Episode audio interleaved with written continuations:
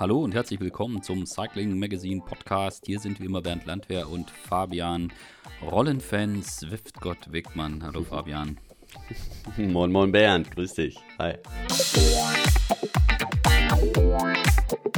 Der Podcast wird wie immer präsentiert von Castelli.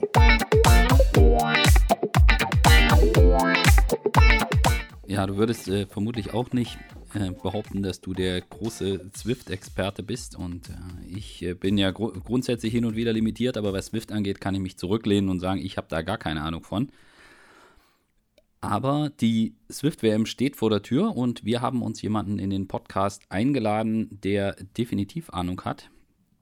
Äh, denn äh, er ist der Mann hinter dem BDR-Team bei der Swift-WM und gleichzeitig der Teamchef vom Rose Beast Mode Team. Äh, ich sage Hallo, Sebastian Wolf. Ja, hallo Bernd, hallo Fabian. Ja, grüß dich, hi. Jetzt sag mal, wie ist genau deine Bezeichnung? Habe ich das annähernd richtig gesagt? Ja, doch, das trifft schon so zu. Also sportlicher Leiter ist, glaube ich, das, was, äh, worauf wir uns geeinigt haben in beiden äh, Rollen. Ähm, das ist so die Bezeichnung. Äh, letztlich die Hauptaufgabe, sozusagen im Teamauto äh, zu sitzen, aber dann gehört insbesondere bei Beast Mode halt auch die äh, ganze Organisation drumherum mit dazu. Kurz zur Erklärung: Beast Mode ist ein Team, was sich auf die virtuellen Rennen konzentriert und da auch bei Swift in der obersten Liga mit dabei ist. Ist das richtig? Ja, genau. Also die Mädels und Jungs fahren natürlich im Sommer auch draußen und äh, haben auch andere Sportarten, die sie nebenbei oder hauptsächlich machen. Ähm, ob jetzt den echten Radsport nur oder auch Triathlon und so weiter. Ähm, aber der Fokus des Teams selber äh, liegt halt äh, auf äh, Cycling E-Sports, wie die UCI es nennt, äh, also sozusagen der ganzen äh, Disziplin, wo Swift halt die dominierende Plattform ist. Äh, darum soll es heute gehen, vor allem um die Swift-WM, die jetzt vor der Tür steht. Und äh, du bist da sportlicher Leiter im Teamwagen. Äh, wie kann man sich das vorstellen? Hast du da Haufen Monitore und sitzt daheim und verfolgst das alles? Oder seid ihr da dann über Discord miteinander verbunden? Oder wie funktioniert das? Ja, Discord ist schon das richtige Wort. Also das kommt ja sozusagen eher aus dem E-Sport oder Gaming-Bereich und äh, ist halt, weil Swift selber äh, äh, ja keinen Sprachchat sozusagen anbietet, hat man, haben die meisten Teams äh, das als die Plattform äh, ausgesucht. Äh, da gibt es halt entsprechend äh, Sprachchat insbesondere. Äh, jeder der Sportler, Sportlerinnen hat dann den, den Knopf im Ohr, die Kopfhörer, aus denen dann auch die Musik im Zweifel noch parallel kommt. und ich sitze dann, jeder fährt zu Hause in der Regel im Moment noch besonders und gleichzeitig habe ich halt auch den äh, Knopf im Ohr und äh, mache entsprechend die Ansagen, habe meistens einen Bildschirm, manchmal auch zwei. Ähm, man kann dann auch hin und her springen zwischen den einzelnen Fahrern, Fahrerinnen und äh, kann die halt entsprechend durch die Rennen äh, begleiten. Ähm, vorher habe ich das eben auch äh, oder teilweise an, zu Anfangszeiten äh, auch noch so gemacht, dass ich halt parallel selber gefahren bin. so ist das halt bei vielen der Community-Teams äh, dass dann die einfach untereinander dann auch während der Rennen halt darüber kommunizieren äh, und umso professioneller es halt wird ähm, oder umso ernster man das nimmt, äh, gibt es dann halt auch in, auch in der Community häufig halt äh, einen sportlichen Leiter, der das dann nochmal rein beobachtet und nicht selber mitfährt. Bist du selbst auch so dahin gekommen, dass du selbst Zwifter bist und darüber die Expertise aufgebaut hast? Ja, genau. Ich habe ähm, hab mich immer schon für Radsport interessiert. Äh, letztlich so 1997 war ich 15. Äh, die Zeit so danach äh, hat mich dann wie Radsport Deutschland insgesamt, glaube ich, äh, geprägt. Ähm, und ja, ähm, ich konnte selber halt nie schnell Radfahren, weil ich äh, eine Gleichgewichtsstörung habe. Ähm, habe das also immer als Fan letztlich begleitet ähm, und äh, bin dann ähm, zwar habe dann 2017 angefangen, ja, so Indoor einfach ein bisschen zu trainieren. Ähm, hab, ähm, es gibt dann ein Community-Team, für das ich auch weiter äh, äh, ja, im Teammanagement bin, äh, Dirt, also Dad's Inside Riding Trainers, die halt, ähm, wo man halt weltweit Väter hat, äh, die auf der Rolle halt zusammen trainieren und eben auch insbesondere Rennen fahren. ähm, habe okay. dann äh, für die eben geholfen, äh, Events zu organisieren äh, und eben auch zu verifizieren. Ähm, habe dann daraus den BDR 2020 im ganz Anfang des Jahres noch äh, in den, als man noch nicht sehen konnte, wo was Corona werden würde, halt meine Hilfe angeboten bei den Events, die die in dieser German Cycling Academy ähm, organisiert haben. Und äh, daraus ist dann halt die Begleitung des äh, WM-Teams im, im letzten Jahr geworden. Ähm, und aus dieser äh, Rolle heraus dann wieder nach dem, dem Sieg von Jason Osborne letztes Jahr. Ähm, da war mir eigentlich klar, das will ich noch mal öfter erleben, auf dem Level äh, Rennen zu coachen oder zu begleiten. Und ähm, dann ist daraus halt so die Idee gewachsen, Beast Mode ähm, zu gründen, ähm, eben auch weil Deutschland kein äh, richtiges äh, ja, E-Racing-Team in dem Sinne auf dem höchsten Level ähm, bis dahin halt hatte und äh, das auch schon so im, im, im, während der Vorbereitung auf die letzte WM halt deutlich war, ähm, dass da, dass da ja, wir einfach als Nation dann auch nicht so gut aufgestellt waren in dem Bereich gefühlt und ähm, von daher ähm, war das so die, die Idee dahinter. Und dann haben wir halt im letzten Frühjahr mit äh, Rose eben auch einen Sponsor gefunden und äh, so entwickelt sich das immer Schritt für Schritt weiter. Und dann war jetzt auch der logische äh, Schritt oder ist die Zusammenarbeit halt auch mit dem BDR weiter äh, sehr gut, äh, eben als der Experte dann dazu zu kommen ähm, zu dem Programm, was es ja grundsätzlich auch von dem Tim Böhme gibt, dass ich halt dann sozusagen die sportliche Begleitung in den Rennen insbesondere mache. Mhm. Und Kaderauswahl etc. eben unterstütze zumindest. Kaderauswahl, da sind wir schon beim wichtigen äh, Punkt. Werfen wir jetzt mal den Blick nach vorne, 2022. Ähm, vom Parcours her, Jason hat sich letztes Jahr das Trikot geholt. Guckt man jetzt auf dieses Jahr, gerade mit der Steigung zum Schluss, ist das schon was, wo man sagen muss, ja, da ist das deutsche Team auch wieder in so einer Favoritenrolle? Ja, so von außen äh, betrachtet, äh, sagen wir wenn man, wenn man auf die Swift-Vorberichterstattung hat, äh, kommen wir weiter nicht so äh, wahnsinnig vor. Also von daher ähm, sind wir sicher noch ein bisschen unterm Radar, aber natürlich nicht mehr so wie letztes Jahr, äh, was Jason insbesondere auch angeht. Ähm, der Kurs rein von der, ähm, vom, vom Kurs her liegt ihm das sicher dieses Jahr äh, noch besser. Gleichzeitig sind die Augen natürlich jetzt auch noch stärker auf ihn gerichtet. Äh, letztes Jahr äh, kannten wir ihn zwar und auch sicher viele äh, andere, aber zumindest in der äh, unter den Swift-Experten äh, war der Name jetzt mangels Rennteilnahmen noch nicht besonders bekannt. jetzt im WM-Trikot ähm, wird man ihm wird man sicher weniger ähm, Freiraum lassen und müssen wir halt mal schauen, ähm, wie das dann, wie sich das im Rennen dann letztlich auswirkt. Aber rein vom Kurs her, der Schlussanstieg ist noch ein Stück länger. Letztes Jahr waren es ja so 1,20, 1,30. Jetzt sind wir eher so bei drei Minuten ungefähr, ähm, wenn man den, den Teil davor noch mitrechnet. Ähm, von daher ähm, wird ihm das sicher noch eher besser passen, ähm, weil ein Sprinter ist er jetzt ja nicht. Ja, aber dafür ist er ein absolutes Tier, was, was Watttreten anbetrifft um das jetzt vielleicht noch die Strecke, ähm, also es sind drei Runden, die gefahren werden und in jeder Runde dieser, ich glaube, 1,4 Kilometer lange Anstieg. Und der wird dann halt jede Runde gefahren. Zum äh, Schluss geht es dann hoch. Ist, ist das dann auch die Stelle, auf die es dann am Ende ankommt? Ja, es ist praktisch eine Runde ähm, durch den, den Central Park äh, in New York, also die, die Strecke, die da auch für die Radrennen äh, in echt gefahren wird, ähm, beziehungsweise ein paar Schleifen dadurch. Also das ist auch relativ wellig, äh, aber hat jetzt keine ähm, eine Minute Anstiege, sondern halt viele lange, kurze, steile und nicht so steile Wellen einfach, äh, sodass man die ganze Zeit äh, schon gefordert ist, äh, sowohl von der Aufmerksamkeit als auch vom, vom Körper her. Aber dann äh, ist sozusagen der der Scharfrichter jede Runde dieser, äh, dieser Berg, 1,4 Kilometer, 6% Steigung im Schnitt, äh, hat aber eben auch so ein paar flache Stellen, also der, im, im steilsten Stück sind wir 14 Prozent, äh, also durchaus schon so ein äh, ja, äh, belgischer, belgischer Anstieg sozusagen. Setzt immer so ein bisschen ab, ne? Ein kleiner Intervallberg.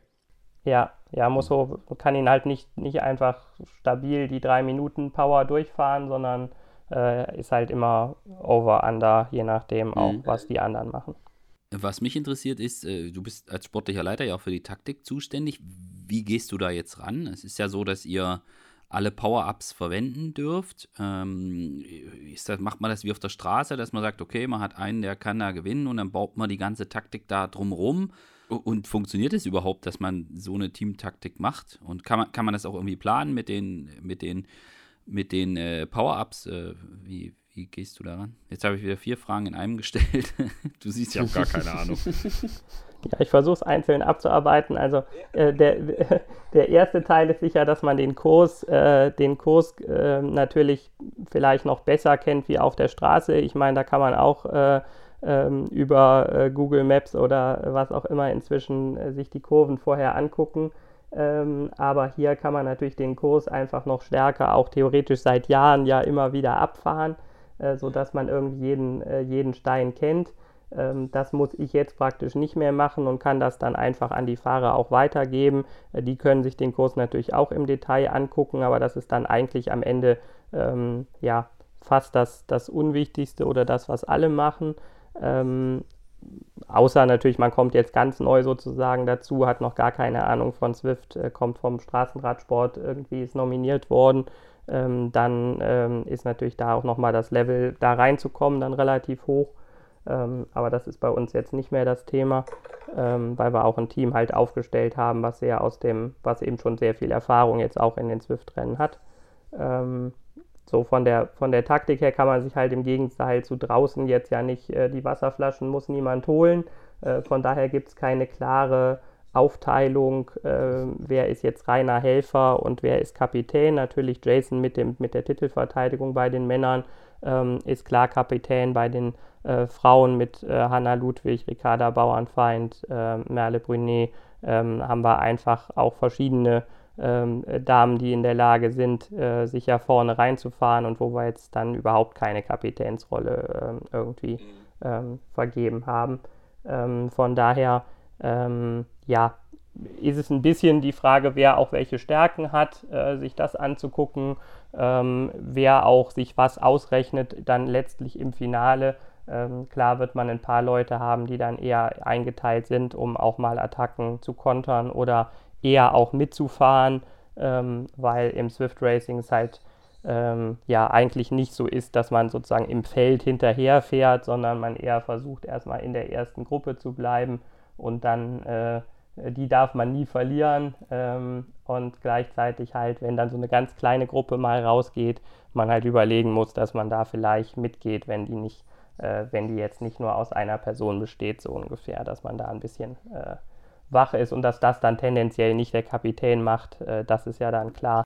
Gibst du dann da die Anweisung oder machen die Sportler das dann selbst oder wie läuft das? Weil ja, ist eine Kombi. Also wenn der Sportler es sieht, kann er natürlich einfach, wird er einfach fahren, so äh, ähm, wie draußen auch im Zweifel.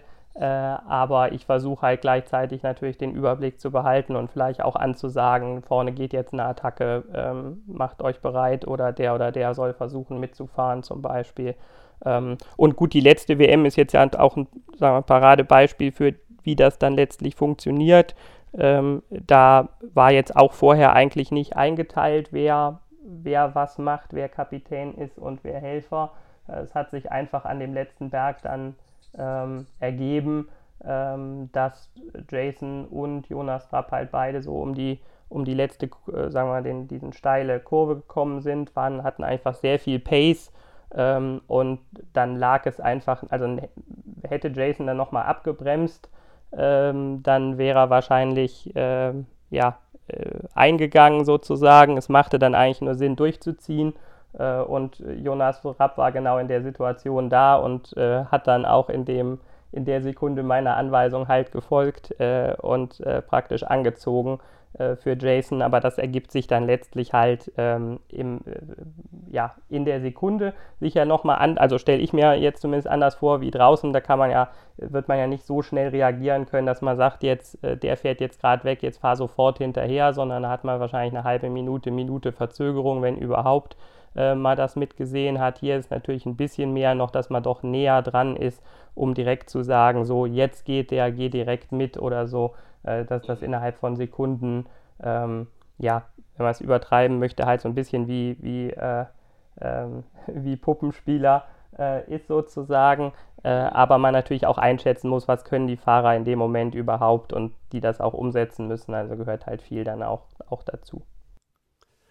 Äh, da habe ich mal eine kurze Frage, äh, aber da ist es doch auch so, ein Feld ähm, ist ja auch nicht, also die fahren ja nicht alle auf, auf einem Fleck, sondern äh, ein Feld zieht sich doch auch auseinander, oder? Sind die, wenn du da in dem Feld bist, hast du alle, sind alle auf derselben selben Höhe?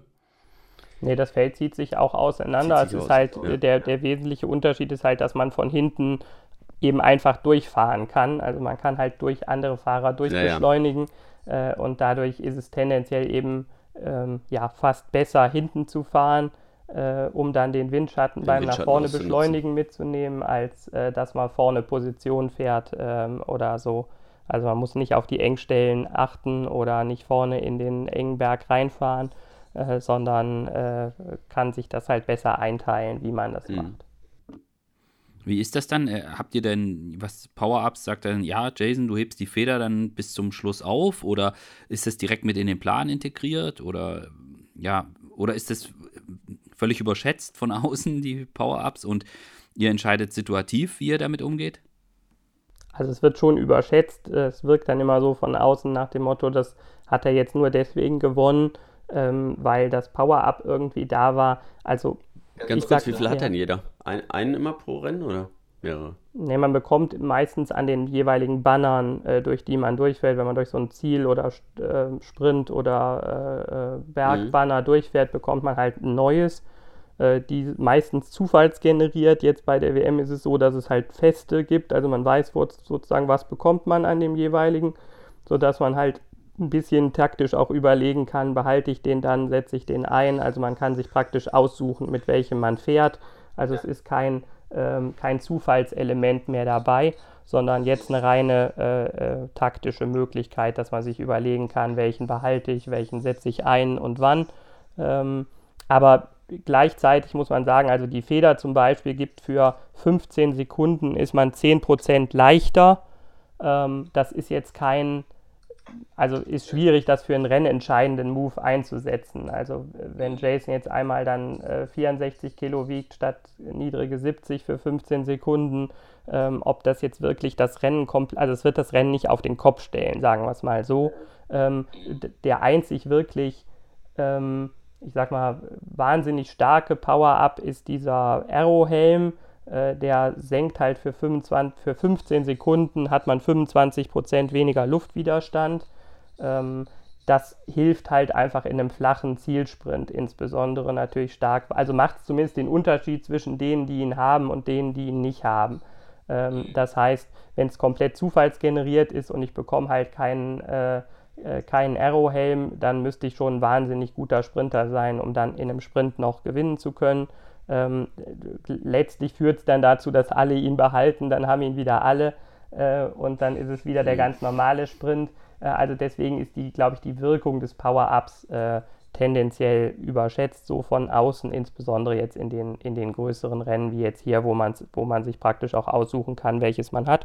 Aber wir haben letztes Mal zum Beispiel eben schon sehr klar geplant, ähm, da haben, glaube, die meisten haben versucht, halt die Feder äh, zu bekommen und zu nehmen, weil da der Anstieg da war. Und wir haben halt von Anfang an gedacht, äh, äh, wir werden mit Jason irgendwo eine Attacke fahren an dem Berg, wann auch immer und wie lang auch immer. Äh, und äh, können eigentlich nur gewinnen, wenn wir dann oben auf der Kuppe noch diesen, diesen Windschatten noch nutzen können und also den Arrow-Helm und das hat sich auch genauso ausgezahlt. Also er hatte halt den Vorsprung, kam oben um die Ecke, hatte noch den äh, Arrow-Helm, hat ihn dann halt genau für die letzten 15 Sekunden äh, gezündet, äh, sodass er halt, obwohl er allein fuhr, halt das Feld auch jetzt keine Chance eigentlich mehr hatte, noch aufzuschließen, äh, weil er halt weniger Luftwiderstand hatte und die meisten dahinter hatten die Feder dann schon eingesetzt und äh, ja, das war halt dann auch die, war dann da auf jeden Fall die richtige Taktik. Aber das hat jetzt, also hätte das auch ohne den, ohne den äh, Arrow-Helm wäre auch, glaube ich, also wäre definitiv in dem Fall jetzt auch vorm Feld ins Ziel gekommen.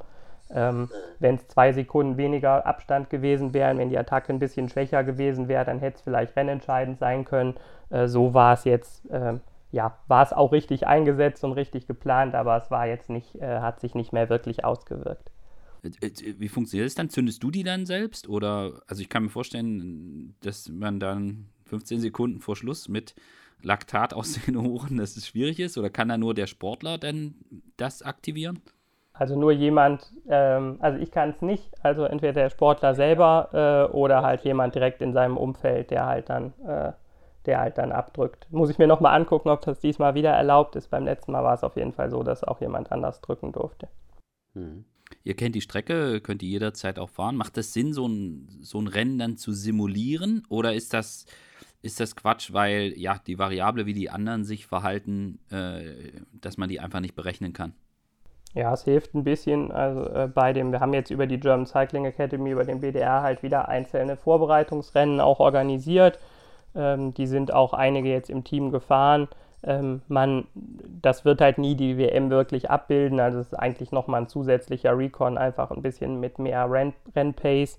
Äh, aber man hat natürlich nicht das ganze Feld zusammen und äh, guckt sich dann am Ende eigentlich nochmal den Kurs unter Renngeschwindigkeit an, kriegt nochmal ein besseres Gefühl für den letzten Berg, aber äh, kann jetzt nicht die WM wirklich damit simulieren. Und dann ist es so ein bisschen auch persönliche äh, Entscheidung. Also ich selber würde jetzt, äh, tue mich immer schwer, eigentlich die Kurse unter Rennbedingungen vorzufahren, weil dann äh, weiß man schon, wie weh es tut, so ungefähr. Weiß nicht, ob man das dann nochmal noch mal simulieren kann oder nochmal so gut fahren kann. Äh, ich hätte da immer ein bisschen Probleme mit, aber manchen macht das auch gar nichts aus. Die fahren lieber fünfmal den Kurs noch vor unter Rennbedingungen, so ungefähr.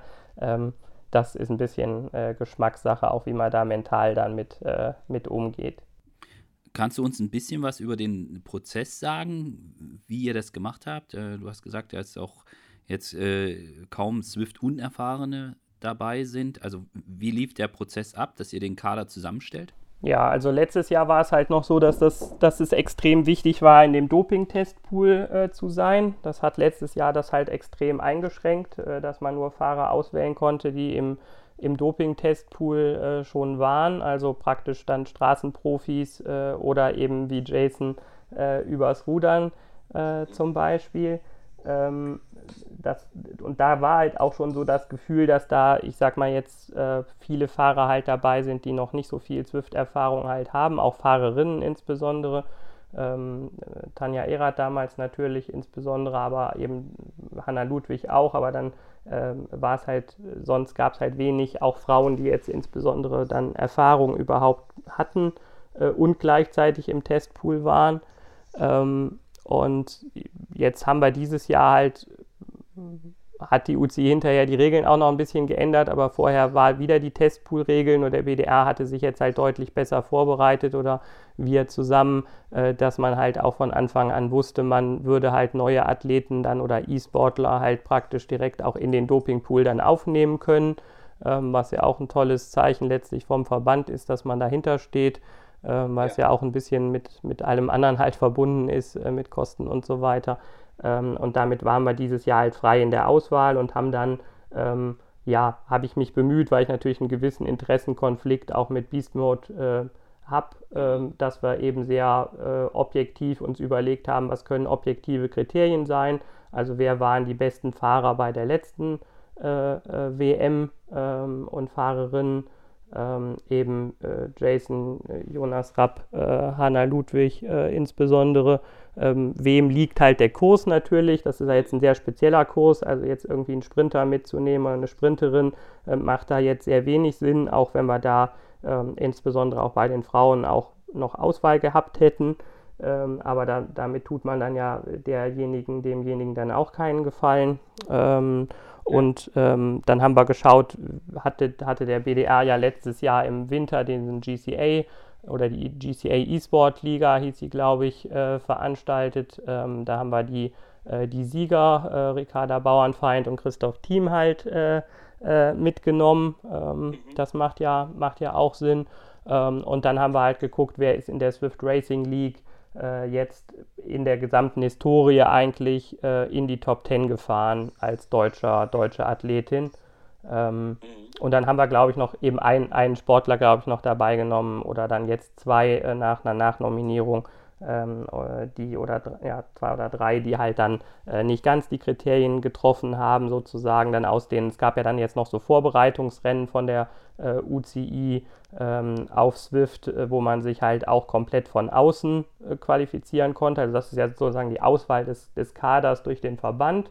Und dann gab es noch so Quali-Rennen, wo man einfach, wo jeder theoretisch teilnehmen konnte äh, der einen Swift-Account hat, der muss aber natürlich relativ viel sich vorher auch verifizieren, was schon eine hohe und auch das richtige Equipment haben etc. Also konnte jetzt nicht wirklich jeder mitfahren, aber zumindest ähm, in der Theorie hatte jeder die Chance.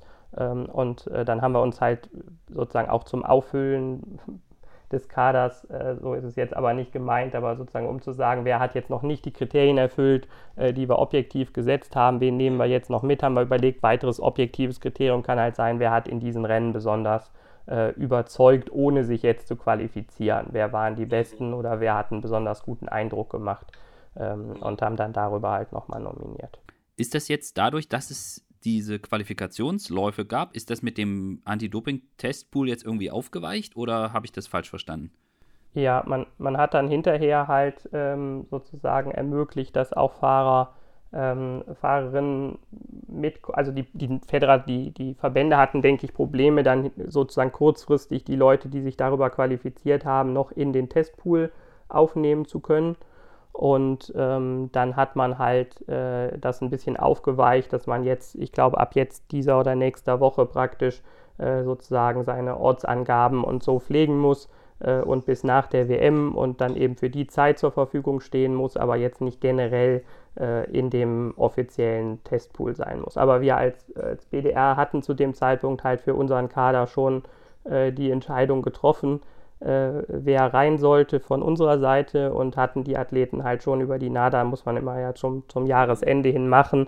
Ähm, also praktisch als die Quali-Rennen waren, hatten wir schon die Leute im, auf dem Weg in den Testpool. Von daher ähm, ist das jetzt auch so, dass der größte Teil unseres Kaders äh, ganz normal in den, äh, in dem sogar eben auf, auf äh, RTP-Level, also mit Ortsangabe und so weiter, in, den, in dem NADA-Pool ist. Und die anderen sind halt nur zwei Wochen davor und danach quasi in diesem Pool. Ja, dass man halt einen konkreten ja. Test dann nach der WM mhm. oder kurz davor nochmal machen könnte. Ja.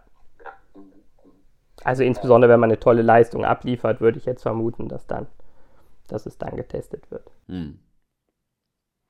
Aber es ist, ist nicht, ganz kurz, aber es, äh, jeder fährt für sich alleine zu Hause, ne? Das ist nicht so, dass ihr euch da äh, trefft oder sowas. Oder habt ihr, weiß nicht, ein, zwei oder zwei, drei Sportler, die sagen, ähm, wir ziehen die WM zusammen durch, wir treffen uns irgendwie an der ja, Autoflex-Schneise in Frankfurt.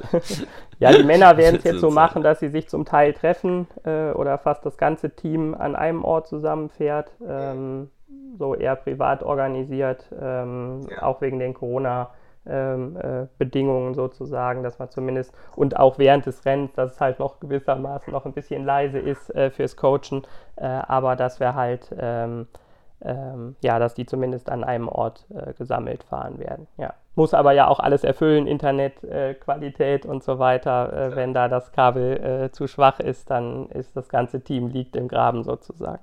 Das wäre doof, ja, stimmt natürlich. Aber das stelle ich mir schon so vor, äh, vor so einer WM, da wird man wahrscheinlich zwei Tage vorher alles aufbauen, um das sicherzustellen, dass man da nicht irgendwie einen digitalen Platten hat, oder? Ja, so wird das definitiv sein, ja. Dass man da natürlich versucht, die ganze Technik so weit wie möglich, möglichst wenig Signale, die da untereinander äh, stören und so weiter. Aber gut, am Ende ist das auch jetzt nicht super häufig. Es kommt halt mal vor, ähm, ähnlich wie draußen dann auch. Also ist jetzt keine höhere Wahrscheinlichkeit, als wenn einen der Reifenplatten trifft im, im Finale so ungefähr. Aber man wird, wird, wird schon nervös, wenn die Telekom einen Tag vorher äh, die Straße aufmacht. auf jeden Fall, ja. ja. Ja, also ich glaube auf Dauer, ähm, ich sag mal, dass, dass ich, der Sport hat natürlich ein gewisse, ähm, ein, ein, großes Potenzial, ist so auch so ein bisschen natürlich, also wenn man jetzt fünf Leute hat, die gegeneinander fahren, einfach einen Berg hoch, wer ist am schnellsten, ja, gab es ja auch so Events äh, vor Covid äh, von Wahoo und so weiter. Das hat natürlich so eine äh, Dart-Kneipen-Atmosphäre. Äh, das ist auch sicherlich was, was man machen kann äh, für, so eine, ähm, äh, für so eine WM. Ähm, ist natürlich jetzt Ruhe und, und Coaching und so sind dann auch sehr wichtig. Ähm, auf Dauer kann man das sicher auch mal äh, sich vorstellen, dass sowas in einer, ähnlich wie die, sagen wir mal, normalen E-Sports, das in einer größeren Arena äh, verschiedene Teams gegeneinander fahren oder so, aber im Moment mit dem, mit dem Wettbewerbskonzept ist es so, dass alle von zu Hause äh, fahren. Äh, Covid hat das jetzt natürlich äh, auch nicht beschleunigt in irgendeine andere Richtung, sagen wir es mal so. Ja, da können wir vielleicht nachher nochmal drüber sprechen, so Thema äh, Zukunftsmodell. Wie ist das jetzt bei dieser WM, gerade da man sich ja nicht in der Halle irgendwie treffen kann, äh, wo dann die Rollen schon dastehen, sondern das ja wieder getrennt ist, sind vermutlich die Auflagen ähnlich wie im vergangenen Jahr, oder? Dass man da versucht sicherzustellen, dass wirklich die Bedingungen für alle gleich sind und alle die gleichen Voraussetzungen haben, dass es fair ist. Genau, alle bekommen halt die gleichen neuen Smart Trainer. Also man kann jetzt auch nicht den benutzen, den man schon hat. Äh, die werden Achso, den nach kriegt man zugeschickt quasi, oder was? Ja, genau. Also für die WM gibt es halt immer einen Hardware-Partner äh, sozusagen. Äh, im, Im letzten Jahr äh, Garmin mit dem äh, Tax Neo 2T und dieses Jahr Wahoo mit dem äh, Kicker V5. die kalibrieren halt auch selbst. Also man musste da musste halt nicht selber kann und muss halt nicht selber kalibrieren.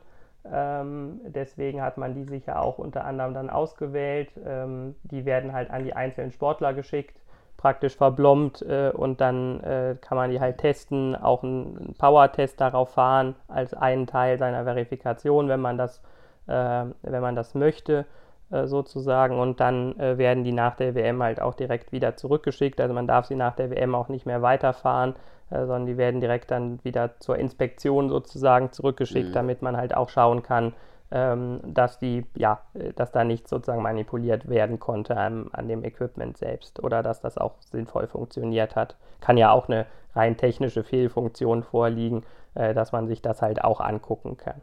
Mhm. Macht das einen Unterschied, was, was, was das für, eine, für ein Smart Trainer ist? Oder ist da kein großer Unterschied zwischen den Geräten?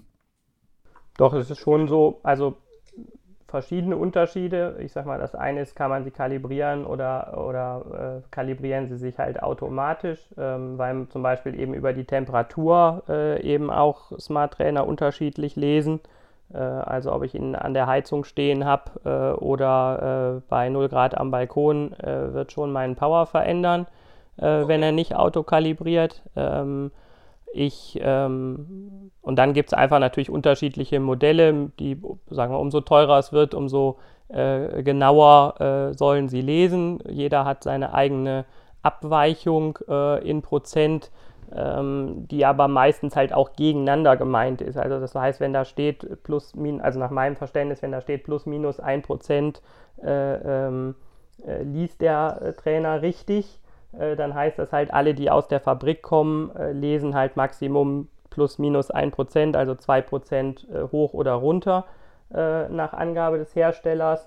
Ähm, aber das heißt jetzt noch nicht, wenn ich zwei unterschiedliche Marken kaufe, dass die beide sozusagen auf der gleichen Mitte basieren, also dass die vielleicht einen unterschiedlichen echten Power annehmen. Also schon ein relativ kompliziertes Thema, deswegen ähm, umso ähm, ja, umso vereinheitlichter das Equipment ist, umso besser. Deswegen für so eine WM äh, macht es auf jeden Fall Sinn, ähm, dass alle den, das äh, gleiche Modell äh, fahren. Ja, damit hat man zumindest schon mal einen großen Teil äh, des, des Problems äh, beseitigt. Ja. Und das mit dem Thema Gewicht ist wahrscheinlich wie, wie im vergangenen Jahr, dass man, dass das überprüft wird, dass man nicht irgendwie angeben kann, man sei ein 1,50 Meter großer. Bernd Landwehr ist so, so schwer wie Fabian Wick. Ja, genau. genau, Gewicht und Größe, es wird eher immer noch mal länger, äh, gar nicht jetzt negativ gemeint, sondern der Prozess allein fürs Wiegen ist, glaube ich, auf einer DIN A4-Seite inzwischen beschrieben, weil man halt äh, äh, Kontrollgewichte einzeln wiegt, sich selber wiegt, sich mit dem Kontrollgewicht wiegt, äh, die Waage dreht, äh, dass es auf festem Untergrund steht und auch mal an einem die, anderen Fleck. Das wird auch alles und, zugeschickt oder muss man sich das besorgen? Nee, die, man, das muss man sich selber besorgen, sozusagen. Die mhm. Regeln bekommt man natürlich, aber äh, die Waage wird mhm. jetzt nicht zugeschickt, aber um zumindest, dass man halt sieht, dass die auf Null ist, dass man sieht, wenn man jetzt ein 10 Kilo Gewicht draufsteht, steht dann da auch 10 äh, man selber wiegt 60, wiegt man dann mit dem Gewicht zusammen auch 70, also um zu gucken, mm, okay, äh, steht, ja. steht die Waage auf, auf sauberem Grund äh, oder misst die, wenn die fünf Meter weiter steht, anders. Also deswegen wird da ein bisschen, äh, also hat man sie mal hochgehoben während des Prozesses und so. Also man versucht schon, ähm, gar nicht jetzt Manipulation, sage ich mal, sondern eben auch einfach Messfehler äh, auszuschließen, dass einer jetzt auch ob das jetzt dann Manipulation oder Absicht ist, dass er jetzt auf den Teppichboden äh, stellt und dann misst die Waage halt anders. Ähm, in der Praxis kommt, glaubt man immer, sowas kommt nie vor, aber kommt es halt leider ab und an auch mal.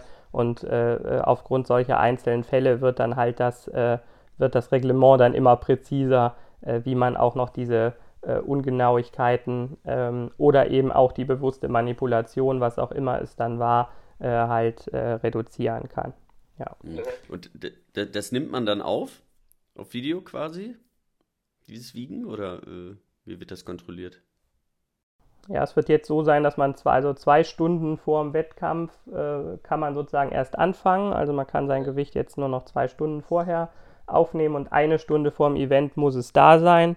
Äh, dann gucken die sich das jetzt halt dieses Jahr schon vorher an, ähm, um einfach auch auszuschließen, dass es irgendwie zu einem äh, zu einem Eingabefehler kommt. Man muss sein Gewicht dann selber auch noch im Zwift halt ändern. Äh, das ist technisch auch manchmal gar nicht so einfach, äh, das auf die Nachkommastelle äh, im richtigen Teil der App und so äh, anzupassen. Also ist jetzt eher halt ein, ähm, ein Problem, sage ich mal, für die, die jetzt weniger äh, damit vertraut sind ähm, also ähm, ihr, ihr, werdet auch nicht jeden Tag äh, oder du Fabian auch nicht jeden Tag dein Gewicht auf die Nachkommastelle anpassen. Äh, nee. Deswegen, wenn, wenn man jetzt sagen würde, morgen fährst du die WM, dann äh, wird es halt auch sagen, äh, wo genau mache ich das und so. Und damit solche Fehler einfach auch ausgeschlossen sind, ähm, haben, hat man dann noch mal eine Stunde vor dem Event, wo Swift sich das angucken kann, ähm, ob das zumindest auch technisch funktioniert hat. Mhm. Ich weiß nicht, ob man sich ob man sich wirklich dann schon jedes Video anguckt, aber zumindest äh, schreibt der Fahrer dann, lädt praktisch einen YouTube-Link zu seinem, äh, einen ungelisteten, zu seinem Gewichtsvideo hoch und eben die Zahl, äh, die er gemessen hat. Und dann guckt man zumindest, dass die Zahl dann auch die ist, die in Swift drin steht. Und dann, ähm, da sollte es ja eigentlich jetzt keinen Fehler mehr geben. Dann wird man sich das hinterher angucken. Ähm, aber insbesondere beim Gewicht, ähm, sagen wir mal, sind das dann im Wesentlichen eher so Schludrigkeitsfehler, dass man eben im System das falsch hinterlegt hat, hat 71 gemessen und auch reingeschrieben in, den, in das Formular und hat dann in Swift noch äh, 72 stehen oder so, ähm, dass man solche Flüchtigkeitsfehler vermeidet und alles andere guckt man sich dann nach der WM sicherlich nochmal im Detail an für die Top, Top 10 oder was auch immer. Würdest du sagen, dass da jetzt ein Prozess gefunden ist, dass es dass es passt. Also auch wenn man sich nicht in der Halle treffen kann, aber dass es, äh, dass dann Prozess gefunden ist, dass es wirklich für alle gleich ist. Ja, also ich glaube, man kann es jetzt mit dem draußen auf der Straße fahren durchaus vergleichen. Also auch da haben ja, ähm, jetzt hier ist das Equipment dann im Spiel. Also es gibt ja theoretisch auch unterschiedliche Bike-Rahmen äh, und so weiter. Die werden halt hier äh, normalisiert. Also gibt dann keinen Unterschied mehr zwischen den einzelnen ähm, äh, Ingame-Equipment. Äh, also man kann sich jetzt nicht einen Vorteil erspielen, indem man das beste Bike äh, fährt oder was auch immer. Ähm, und ja, dann ist es am Ende das gleiche wie draußen, sage ich mal. Man kann halt, ob wenn die Internetverbindung abbricht, ist das halt so wie der Reifenplatzer. Und wenn man jetzt den, äh, den Rollentrainer hat, der vielleicht am oberen Ende dieser 2% liest oder vielleicht ist in, in, der, in der Praxis die Abweichung auch manchmal ein bisschen höher wie das, was der Hersteller ähm, äh, schreibt. Ähm, aber trotzdem, wenn ich am oberen Ende halten äh, lese, äh, dann würde ich mir vorstellen, ist das auch vielleicht äh, nicht anders, als wenn ich halt draußen das etwas bessere Bike fahre oder den etwas besser passenden Reifendruck an dem Tag gewählt habe. Ähm, also wir reden ja dann doch über Abweichungen zwischen 3, 4 Prozent. Das kann natürlich theoretisch zwischen zwei Top-Leuten auch den Unterschied machen, aber ähm, das würde ich draußen auch genauso sehen. Äh, dass es da ja auch ein bisschen mehr gibt als nur den, nur den Fahrer an dem jeweiligen Tag, sondern auch sein Team, das Wetter, was auch immer. Und das ist halt hier gibt es auch ein klein, kleines Zufallselement, äh, das dann dem einen halt helfen wird und dem anderen nicht, aber eben nicht in der Form, dass es jetzt bewusst jemanden bevorteilt, sondern dass es ein bisschen halt zufallsgeneriert ist, ähm, wer dann an dem Tag ein bisschen mehr Glück hat oder ein bisschen mehr Pech. Aber das wird am Ende nicht, wahrscheinlich nicht entscheiden, zumindest nicht zwischen ganz vorne und ganz hinten. Also. Okay, also Thema Gewicht und so, die Klassiker haben wir gesprochen. Das heißt, es ist jetzt schon so, dass für die WM die Sachen jetzt schon nochmal auf einem anderen Level sind, was so das Überprüfen und so betrifft. Ja, also es ist so, dass ähm, Swift generell, sage ich mal, sich jetzt nicht als reine E-Sport-Plattform ja letztlich äh, empfindet und darstellt, sondern ähm, praktisch ähm, das Mission Statement ist, glaube ich, Menschen äh, eben zu helfen, aktiver, äh, aktiver zu sein und Spaß zu haben. Also da steht halt nichts von E-Sport und Wettkampf, äh, Plattform. So, das heißt, in den ganz normalen Rennen, wenn man jetzt äh, einfach sein System anschaltet, ein Abonnement hat und äh, einem Rennen beitritt, ähm, dann gibt es halt, hat man halt in der Vergangenheit oder tut das im Moment immer noch halt sozusagen in der, in der Abwägung zwischen Zugang und äh, Wettkampf oder Fairness, hat man halt immer eher äh, darauf gesetzt, den Zugang halt einfach sehr einfach zu machen. Ähm, also dass man äh, keine Verifikation macht in dem normalen Rennen, die es gibt. Äh, man begrenzt jetzt nicht, dass die normalen Kategorien basieren ja so auf, auf deiner Schwellenleistung. Ähm, also umso stärker man dann ist äh, auf 20 äh, Minuten, umso höher ist dann die Kategorie, in der man fährt. Äh, da gibt es aber keine Begrenzung, jetzt jemanden zu hindern, äh, der jetzt sehr stark ist, auch in einer, in einem, in einer unteren Kategorie mitzufahren. Ähm, und äh, ja, es gibt keine Verifikation letztlich zu Gewicht und Größe und so weiter. Man möchte einfach, dass die Leute halt äh, Spaß haben und einfach erstmal fahren. Ähm, und ab einem gewissen Punkt, eben in der Swift Racing League letztlich, ähm, oder im, in der, bei der WM, äh, da geht man halt jetzt stärker hin, verifiziert das Ganze. Versuchen wir dann natürlich auch, wenn wir jetzt als, als BDR-Events gemacht haben, äh, haben wir natürlich auch eine Verifikation gemacht, dass man sich eben anguckt, ähm, was ist das jetzt für ein Fahrer, eine Fahrerin, ähm, was hat die für Strava. Äh, Daten, also Trainingsvolumen, ähm, was kann die für Werte treten, was für Equipment benutzt die ähm, und eben auch viel über diese, dieses Dual-Recording, dass man halt nicht nur den Rollentrainer, sondern auch noch das, äh, das Powermeter am Bike äh, beide praktisch äh, die Daten lesen lässt und guckt sich dann an, wie verhalten die sich zueinander. Auch das ist keine Königslösung, aber zumindest ähm, sollten dann halt äh, ganz krasse Fälle halt äh, auffallen oder eben auch, weil auch nicht jeder, der jetzt in so einem Rennen ähm, sagen wir mal, zu schnell fährt, äh, ist jetzt, also klar, wenn ich das Gewicht falsch eingebe, dann ist es, ist es eindeutig. Äh, wenn ich jetzt einfach einen billigen Rollentrainer gekauft habe, ich will einfach jetzt nur mal auf der Plattform fahren, äh, gebe jetzt nicht 1000 Euro plus aus, sondern äh, kaufe mir irgendwas Gebrauchtes für 150, ähm, dann ähm, weiß ich zwar auch, dass meine Werte nicht richtig sind vielleicht, aber äh, bis ich das überhaupt erstmal verstanden habe, geht ja auch eine gewisse Zeit ins Land. Von daher, ähm, ja, ist das bis jetzt Swifts Entscheidung, dass man halt äh, jetzt eher ein, ein, ein Gaming- und Fitness-Plattform äh, ähm, äh, sein möchte, als denn jetzt eine E-Sport-Plattform mit, mit einem richtig äh, seriösen Wettbewerb im, im Großen und Ganzen.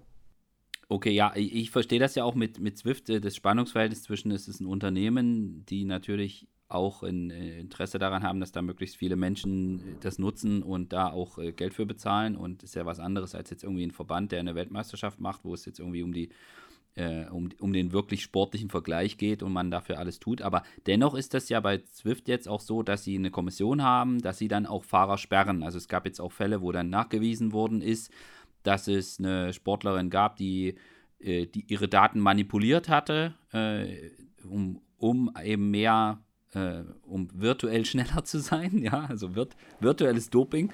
Und äh, Swift gibt sich da ja auch im Moment zumindest, hat man den Eindruck, sie geben sich da immer mehr Mühe, äh, auch wenn ich da wirklich sehr weit weg bin und nie so viel Ahnung habe, aber zumindest kriege ich das mit, äh, dass sie da zumindest so Kontrollmechanismen installiert haben und auch versuchen, aus diesen Rennen eben doch so und das ein bisschen vergleichbarer zu machen.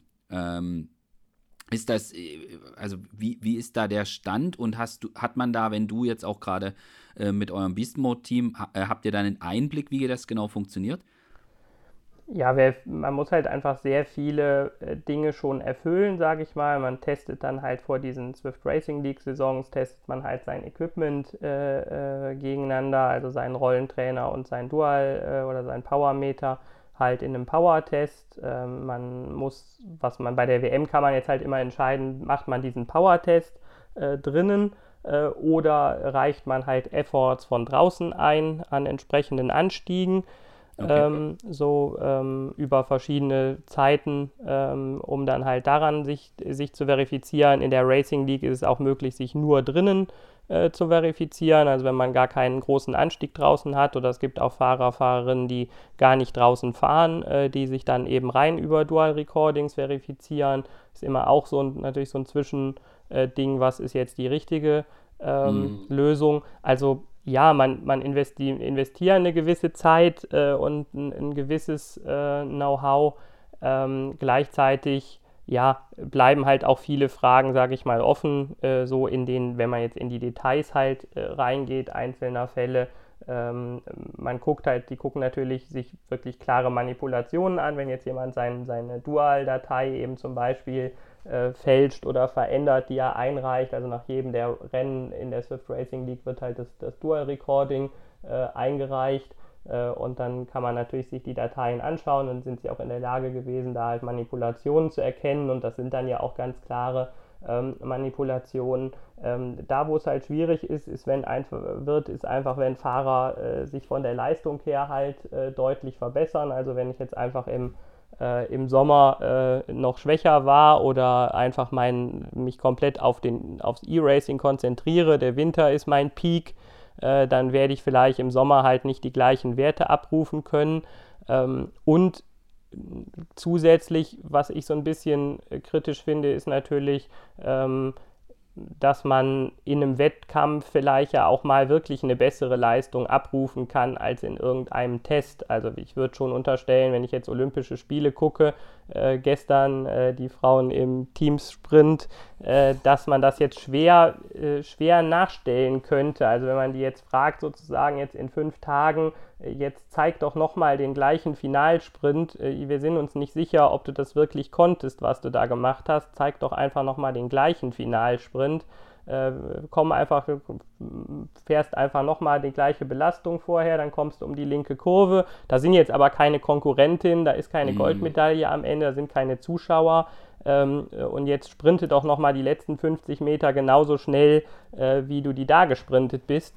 Ähm, ja, oder äh, wenn wir beim Radsport bleiben wollen, äh, äh der ähm, äh, der Sieger bei der Runde, ob er nochmal den Van der Pöhl äh, absprinten kann, sozusagen, am. Ende nach der gleichen Belastung. Ähm, das das finde ich schwierig, dass man das sozusagen versucht, dann irgendwie zu verifizieren. Also man muss sich mhm. halt, äh, deswegen ist es sicherlich auf Dauer sinnvoller oder das Ziel dann ist eben persönlicher, nicht von zu Hause aus zu fahren, sondern nebeneinander, dass man klar sehen kann, wer hat was gemacht äh, wer hat welche Leistung gebracht, weil es natürlich dann schwierig ist, äh, so eine Leistung ähm, dann praktisch nochmal nachzuweisen in einem Labor oder unter irgendwelcher anderen äh, Rahmenbedingungen. Mhm. Also das Prinzip ist dann also schon. Also ja, sie sind auf dem Weg, es besser zu machen, investieren da auch äh, eine gewisse Zeit rein. Äh, aus meiner Sicht könnte man das sicherlich auch, weil das Unternehmen ja jetzt sehr stark auch gewachsen ist und äh, sehr viel Investorengeld eingesammelt hat die letzten Jahre, ähm, wenn man da, äh, ich sag mal, stärker noch den Fokus drauf setzen würde auf das Thema E-Sport. Die investieren ihr Geld jetzt halt auch einfach in Wachstum natürlich und nicht speziell in, in das Thema E-Sport. Wenn man da die, sagen wir, die, die, die Möglichkeiten, die man finanziell hätte, stärker auf das Thema Verifikation, E-Sport und so weiter richten würde, äh, dann wäre sicher nicht noch viel, viel mehr äh, möglich.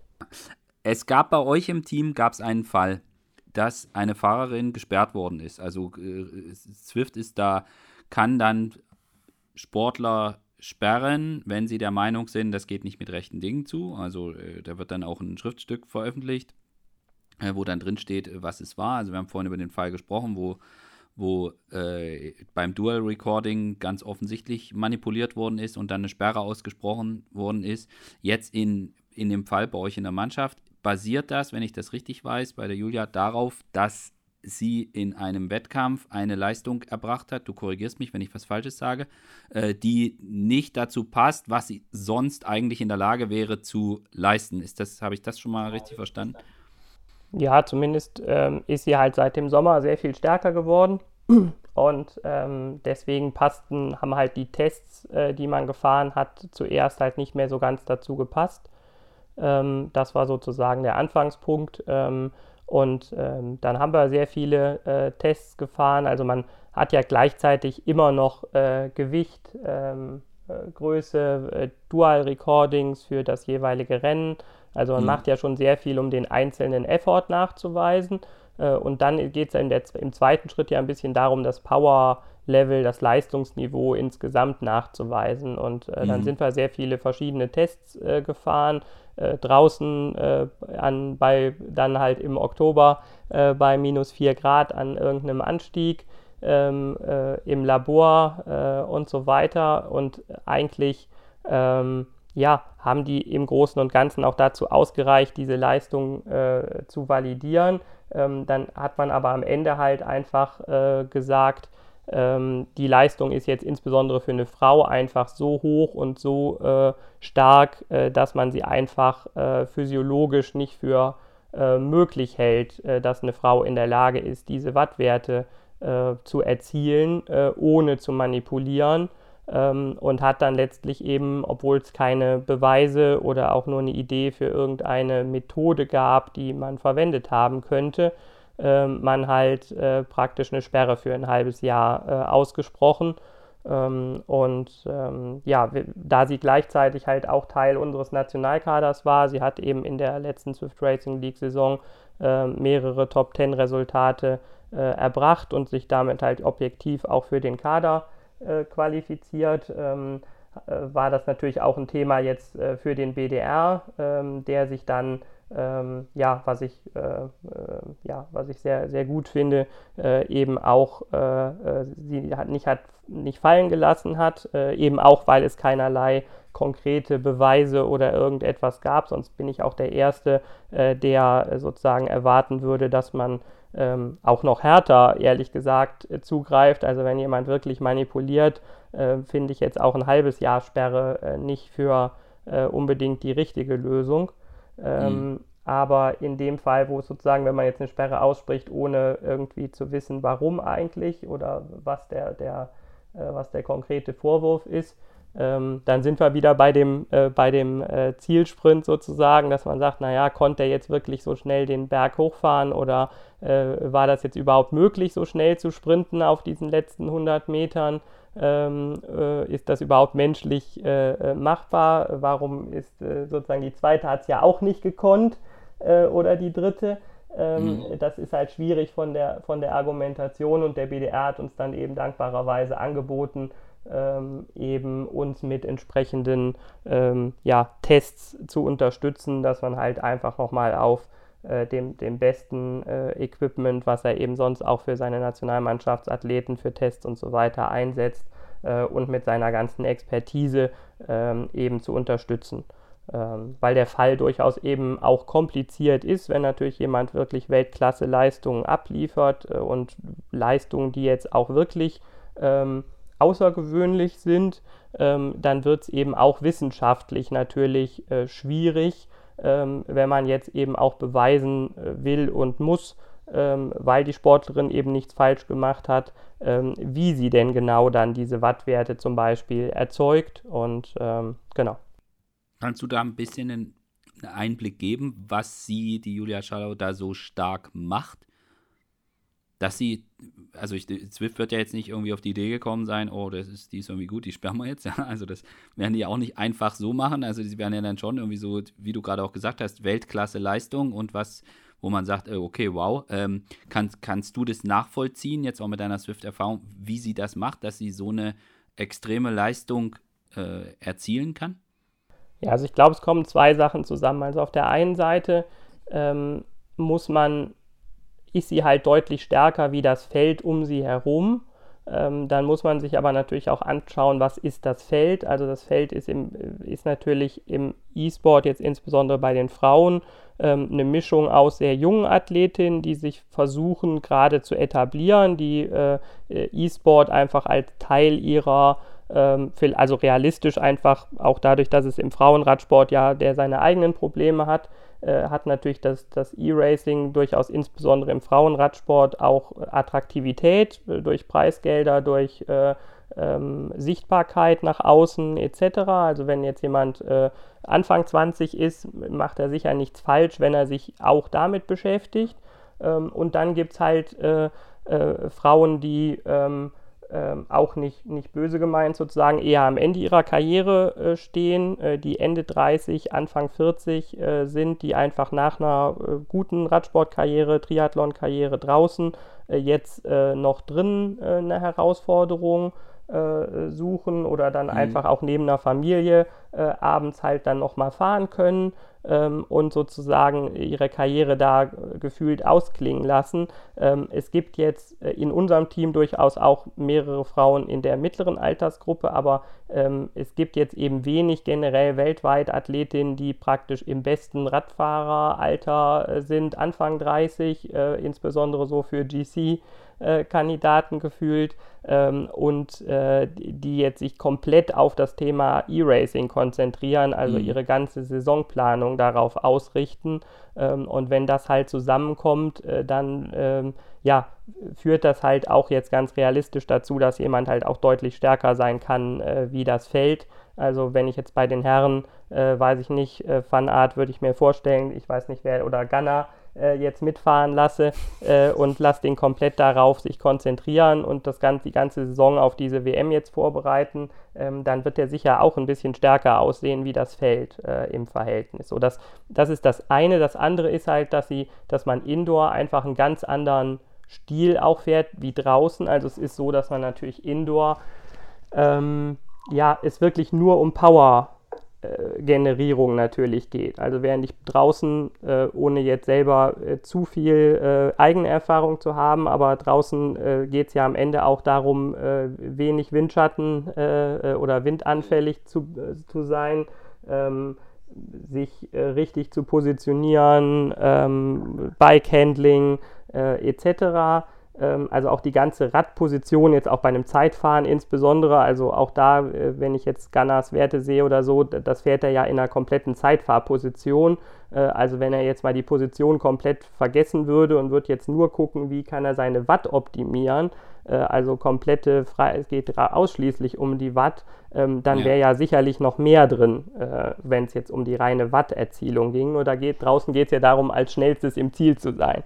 So, ja. Und äh, jetzt auf Swift geht es am Ende, äh, gibt es auch, wie besprochen, Taktik, Windschatten etc., wo man natürlich auch was machen kann, aber der Power ist natürlich immer noch, ist noch, noch die wesentlich stärkere Komponente äh, wie mhm. draußen. Und das heißt, man kann sich halt komplett darauf konzentrieren, wie erziele ich halt wirklich den maximalen Power. Ähm, und das ist bei ihr jetzt speziell eben eine, Takt, eine, eine, eine, ähm, eine Fahrposition, äh, wo sie einfach komplett stehend äh, längere Anstiege fährt äh, mit relativ niedriger Kadenz. Ähm, was, was man häufiger jetzt auch sieht, wenn eben teilweise Läufer äh, ähm, sozusagen äh, sich mit dem Swift Racing beschäftigen oder Ruderer, ähm, die einfach eine ganz andere äh, Physiologie auch mitbringen und Erfahrung teilweise äh, aus ihren Sportarten, wenn sie jetzt in Swift Racing äh, rüberkommen. Äh, dadurch gibt es halt auch ganz andere, ich sag mal, Fahrstile. Das ist dann nicht unnatürlich, also auch draußen kann ich ja mit niedriger Kadenz einen Berg hochfahren oder wenn ich mir jetzt weiß ich nicht, Ulrich Armstrong, äh, äh, mhm. Contador äh, gegeneinander angucke vom Stil, habe ich ja auch ganz unterschiedliche Fahrstile äh, draußen. So. Aber ihr gelingt das halt durch die Art, auch wie sie vom Fahrstil ist. Ähm, deswegen will ich sie jetzt auch nicht mit, äh, mit Gunner vergleichen, sozusagen. So sollte es nicht sein, sondern dass man halt einfach ähm, sich komplett auf dieses Thema konzentrieren kann. Ja, und äh, wie, wie, habt ihr das getestet? Habt ihr, also sie fährt ja sonst auch für das, für das Team, wo du sportlicher Leiter bist, für das Beast Mode Team. Habt ihr das, also testet man das dann? Okay, welcher Stil wirkt sich wie aus? Wie macht man das? Ist das so professionell, dass man das dann versucht, auch wirklich äh, den, gerade eben weil Aerodynamik keine Rolle spielt, äh, die Position in diese Richtung zu, äh, anzupassen?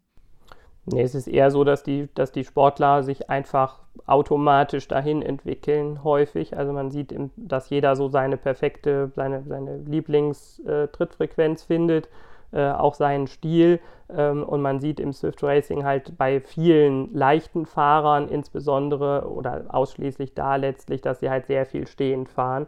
Äh, also es gibt schon einen, und eben tendenziell niedrige Kadenz. Also niemand fährt jetzt 100er äh, Kadenz im Stehen ähm, da, sondern dass manche fahren dann vielleicht noch 75 oder 77 oder was auch immer, aber viele fahren halt auch um die 60, 65 rum ähm, eben insbesondere die leichteren Fahrer. Also es ist einfach so ein automatischer Lernprozess, wo die Fahrer einfach versuchen, in den Rennen dann die meiste Leistung rauszukitzeln und das merkt man dann, wenn man am kompletten Limit ist und will noch hinter jemandem herfahren, äh, stelle ich, also versucht man mhm. einfach unterschiedliche Fahrstile und irgendwie merkt man dann, glaube ich, welcher der effektivste für einen selber ist und nutzt den dann immer mehr und dann trainiert man den immer mehr automatisch und wird immer besser darin äh, und so hat dann jeder, also klar, beim, bei den Männern mit 80 Kilo, äh, da wird jetzt niemand alles im Stehen fahren, ähm, weil es für ihn dann einfach auch uneffektiv ist. Aber bei 55 Kilo äh, ist halt dann das äh, Stehenfahren äh, schon eben die effiz effizienteste Variante. Und wenn ich das dann immer weiter trainiere, ähm, also äh, Julia trainiert in der Woche im Schnitt ungefähr 25 Stunden, ähm, das ist jetzt nicht die Maximalzahl, äh, die man dann einmal erreicht, sondern äh, das ist inklusive aller äh, auch gar nicht wirklich stattfindenden Ruhewochen. Äh, und wenn man das jetzt jede Woche und wenn man das fast oder den großen Teil davon auf Swift fährt und mehrere Rennen die Woche, äh, dann kann man natürlich auch eine Technik immer weiter verfeinern. Hm. Das heißt, der, vermutlich ist das System auch ökonomischer, wenn sich das Fahrrad nicht bewegt auf einer Straße und es keine Kurven gibt, sondern es einfach fix ist. Ja, da gibt es unterschiedliche, also manche Fahrer kommen halt auch sehr, man kann es ja dann draußen so hin und her äh, wiegen. Da gibt es auch Leute, die damit halt äh, äh, bessere Werte draußen erzielen. Äh, mhm. Aber ganz generell würde ich sagen, äh, um, wie bei allem anderen, umso mehr man das macht, umso besser wird man. Äh, also wenn man jetzt gewöhnt ist, draußen immer mit stark hin und her schwankendem Bike zu fahren und macht, verbringt da 90 Prozent seines Trainings, dann wird man auch auf Swift äh, besser sein, wenn man dann, oder wird man da niedrigere Werte treten oder wird höhere treten, wenn man irgendwie so ein Board oder was auch immer benutzt. Mhm. Ähm, wenn ich aber halt nur innen fahre oder viel äh, drinnen fahre ähm, und das halt trainiere, dann werde ich halt darin auch besser, ja. Mhm. Äh, wie ist jetzt der aktuelle Stand? Du hast gesagt, die Julia ist äh, eigentlich im, hat sich eigentlich qualifiziert für die WM, ist jetzt bei Swift gesperrt. Heißt das dann, sie darf dann nicht bei der WM teilnehmen, weil das auf Swift stattfindet? Oder wie ist da äh, der, der Stand? Ja, also es ist halt so, dass die UCI selber ähm, ja keine wirklichen, keine wirkliche tiefe Expertise äh, in dem Thema E-Racing oder Verifikation von Fahrern äh, hat, sodass sie selber praktisch äh, jetzt nicht als der unabhängige Schiedsrichter leider äh, fungieren kann. Äh, sie hat halt die Verifikation an Swift äh, abgegeben für den Event und äh, damit halt auch praktisch ausgeschlossen, dass jemand fahren kann, der in dem Moment gesperrt ist. Ähm, und das ist der aktuelle Stand und rein administrativ durch das Zusenden der Trainer also dass die ja jeder seinen eigenen bekommt mhm. und äh, diese ganze äh, Verifikation vorab ist es einfach administrativ äh, können wir im Moment jetzt nicht mehr davon ausgehen, ähm, dass es noch, äh, noch für die WM-Teilnahme reicht, leider, obwohl sie es halt definitiv ähm, äh, verdient hätte und jetzt nichts falsch gemacht hat. Aber es ist einfach jetzt von der zeitlichen Reihenfolge her, äh, wird es einfach nicht mehr ausreichen. Mhm. Und äh, die Ebene natürlich bei einer Weltmeisterschaft, wo auch ein Verband nominiert, die hat natürlich auch eine äh, die Ebene des Verbandes und wie der dazu steht. Und äh, da du der ja nicht beim BDR angestellt bist und nur in Anführungsstrichen sportliche Leiter äh, für, den, für den Zeitraum bist, äh, muss das Thema natürlich auch äh, die Perspektive beim, beim Verband einfach haben, auch auf den speziellen Fall. Und deswegen, also wir äh, freuen uns, dass man beim BDR uns da auch gerne Auskunft zu gibt. Und der Clemens Hesse uns da einen Einblick geben kann über den speziellen Fall und wie der BDR das auch einschätzt. Und äh, deswegen, weil wir es zeitlich nicht zusammen hinbekommen haben, gibt es das Gespräch an dieser Stelle und wird hier eingefügt.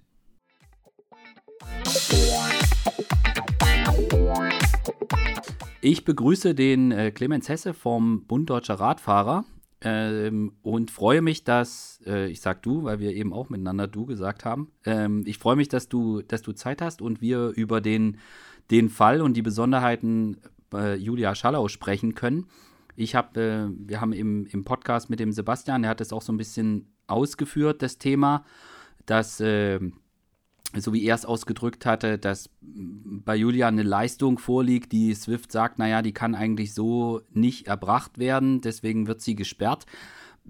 Sie wäre jetzt natürlich jetzt für die Swift-Weltmeisterschaft äh, eine Fahrerin gewesen, die, ja, die, die sich für den, für den Wettbewerb qualifiziert hat, zum Kader gehören würde. Deswegen wäre jetzt so mal ganz grundsätzlich, wie, wie, schätzt, wie schätzt ihr das vom Bund Deutscher Radfahrer den Fall ein und äh, welche Dimensionen hat das Ganze? Ja, hallo und äh, danke erstmal für die Einladung.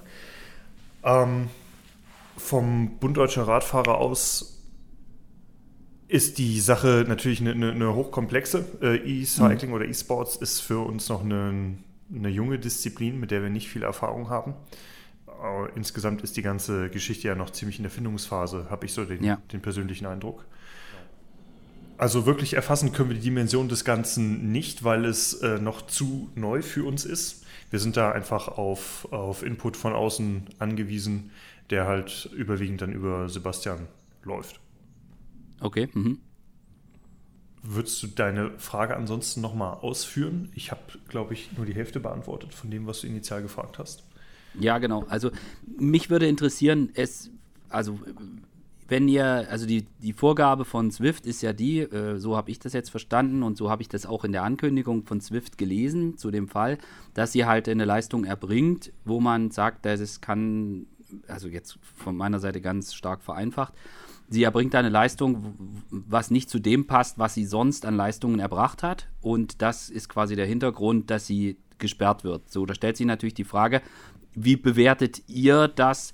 Ähm, seht ihr das genauso? Schließt ihr euch dem, dem an, was, was Swift da vorgibt? Oder ähm, habt ihr da eine andere, eine andere Meinung zu? Na, Fakt ist, die Leistung, die Julia erbringt oder erbracht hat, ist auf jeden Fall eine, die erstmal aufhorchen lässt.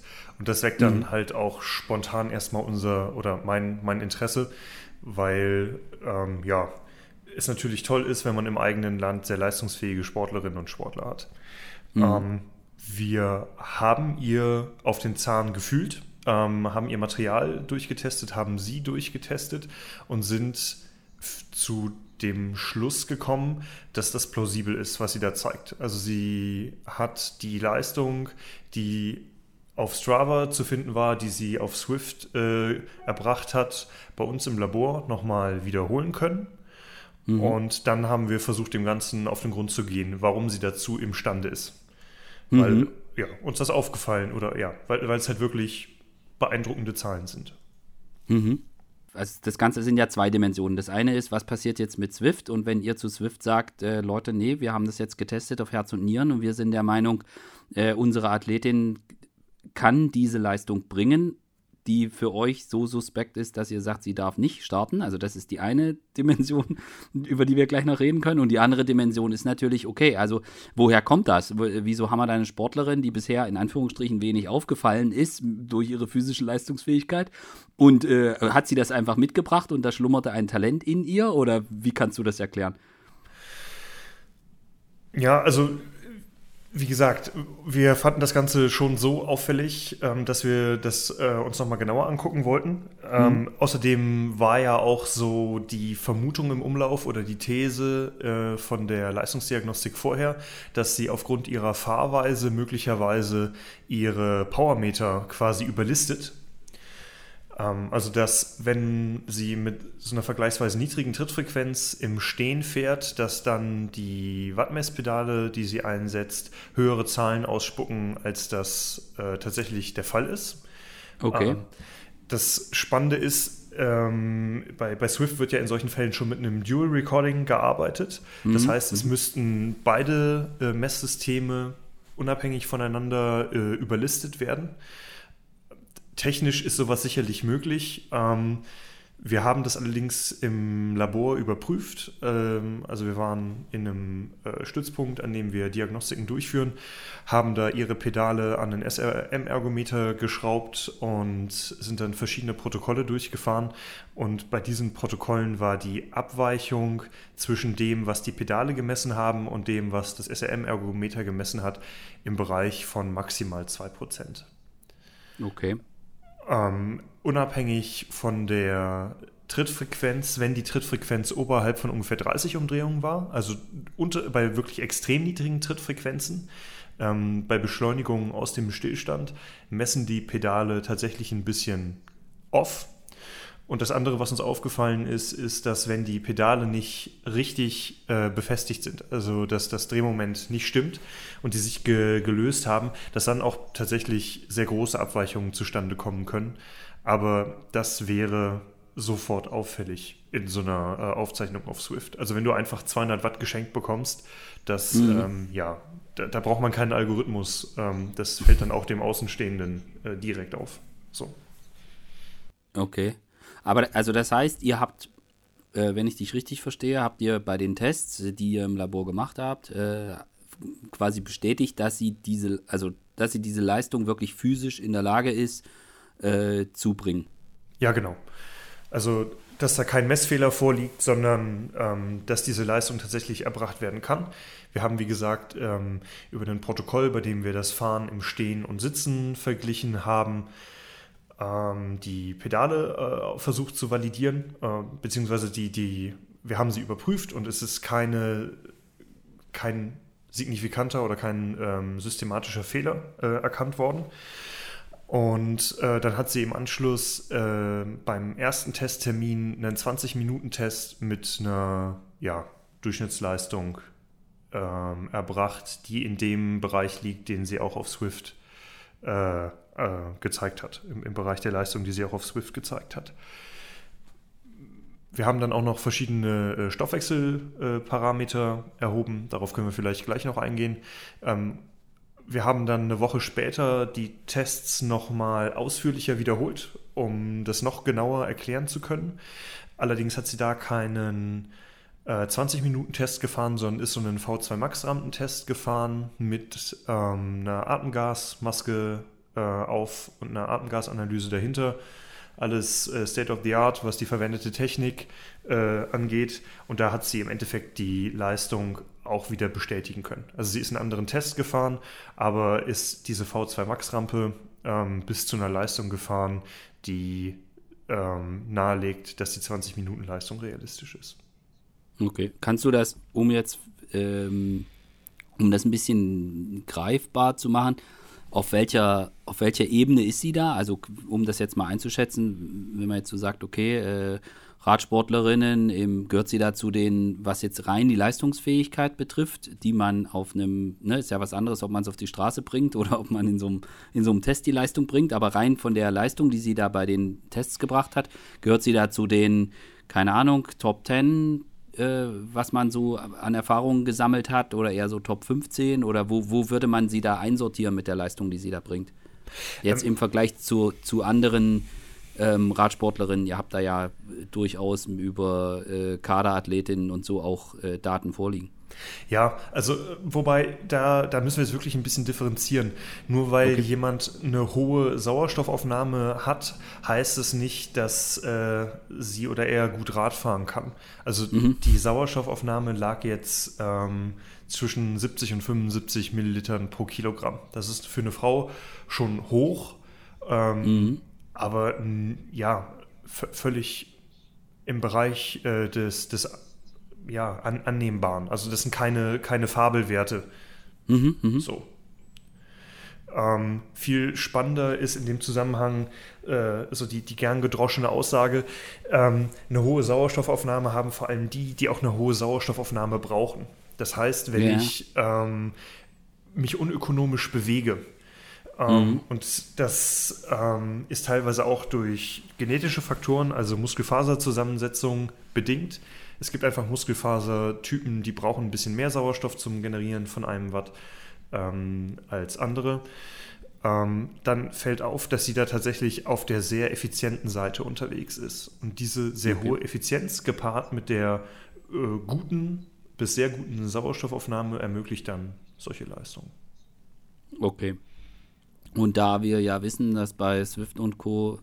gehört es nicht dazu, in der Gruppe fahren zu können und sich und um Positionen zu kämpfen und ähnlichen, sondern da gibt es vor allem, geht es vor allem um die, um die Leistung. Ähm, dann scheint das ja in dem Zusammenhang für ihre Situation, also ich weiß gar nicht, wie gut sie Rennrad fährt, aber äh, da kann man das ja sehr, sehr gut nachvollziehen ähm, in solchen Tests, wie das Verhältnis ist zwischen dem, was sie da geleistet hat bei den, bei den Swift-Rennen und zwischen dem, was sie jetzt bei euch geleistet hat. Deswegen ist jetzt so ein bisschen die Frage, ihr, habt ihr die Informationen über die Tests an Swift weitergegeben und wie haben die dann darauf reagiert, dass ihr sagt, also wir haben ja eine Sportlerin, wir würden die schon ganz gerne zur WM schicken, weil aus unserer Sicht ist das ist der Vorwurf, sie kann die Leistung nicht erbringen, ähm, ist eigentlich äh, ja, der ist, äh, ihr habt das nachgeprüft und sagt, naja, das passt irgendwie nicht. Also sie kann das schon. Wie reagieren die da drauf? Äh, skeptisch reagieren die da drauf. Also wir haben okay. ihnen die Daten äh, zukommen lassen, also sämtliche Rohdaten Mhm. Ähm, also die Daten von den Pedalen, die, Pedal, die Daten vom Ergometer, die gemessenen Laktat- und Blutzuckerwerte, die gemessenen Atemgaswerte, äh, mhm. ähm, die Ergebnisse der Stoffwechselmodellierung, die wir durchgeführt haben. Und ähm, diese Ergebnisse hat Swift dann initial erst oder in, in dem ersten Schritt erstmal angezweifelt. Darauf haben wir dann natürlich äh, geantwortet und seitdem äh, ist da Schweigen im Walde. Okay.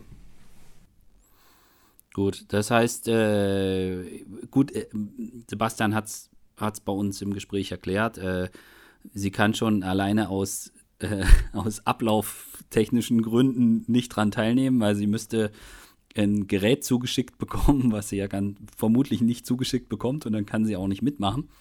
Aber äh, ist, das heißt, die, die, nachdem ihr das, nachdem ihr die Daten hingeschickt habt und sie haben die angezweifelt und ihr habt gesagt, nee, das passt schon, gab es dann von der Swift-Seite, also gab es überhaupt eine Erklärung dazu oder prüfen die das jetzt noch oder ist da ein Zeitrahmen vorgegeben oder wie, wie, wie läuft es dann ab? Weil ich meine, es ist ja schon für eine, für eine UCI Weltmeisterschaft wäre es ja schon irgendwie ein, durchaus ein Thema, jetzt auch dann vom, vom internationalen Verband, dass man so einen Prozess aufsetzt, der im Sinne von einem sportlich fairen Wettkampf für alle aufzusetzen, dass es da zumindest einen Prozess gibt, der solche Fälle äh, klärt, wie dann, wie dann ein Vorgang äh, stattzufinden hat. Also gab es da irgendwas? Ist da jetzt irgendwas in Aussicht gestellt oder ist, wie du sagst, Schweigen im Walde ist einfach und da zuckt sich keiner?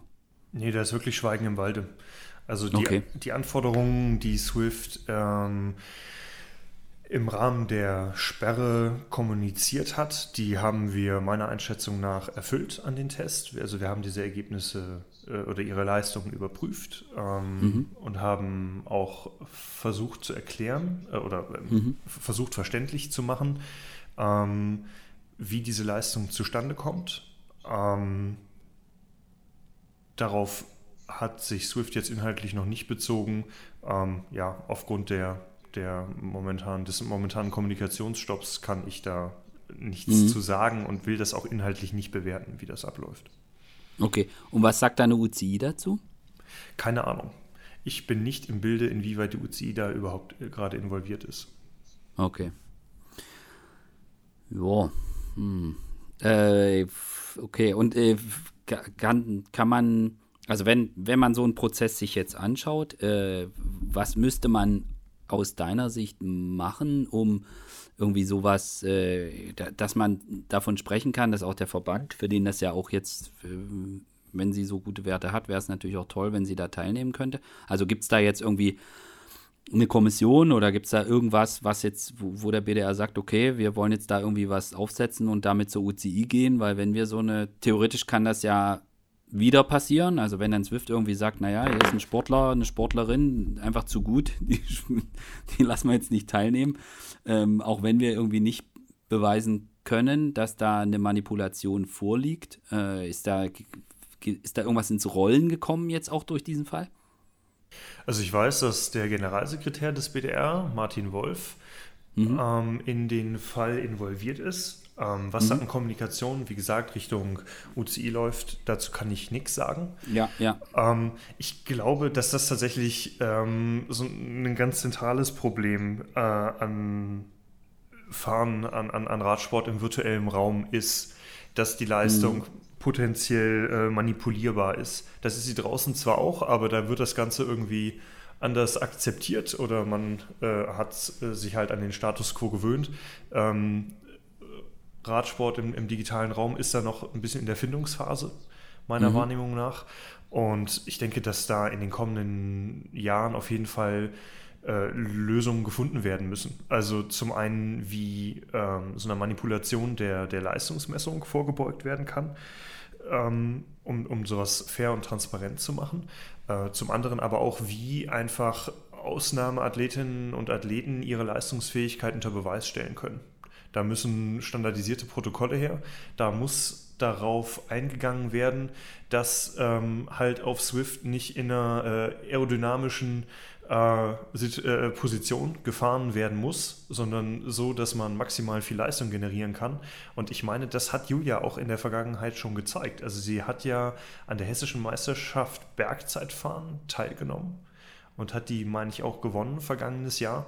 Sowas gibt es halt leider auf nationaler oder internationaler Ebene nicht als, mhm. äh, oder zumindest meines Wissens nicht, als äh, EM, WM, was auch immer. Vielleicht wäre sie da gut.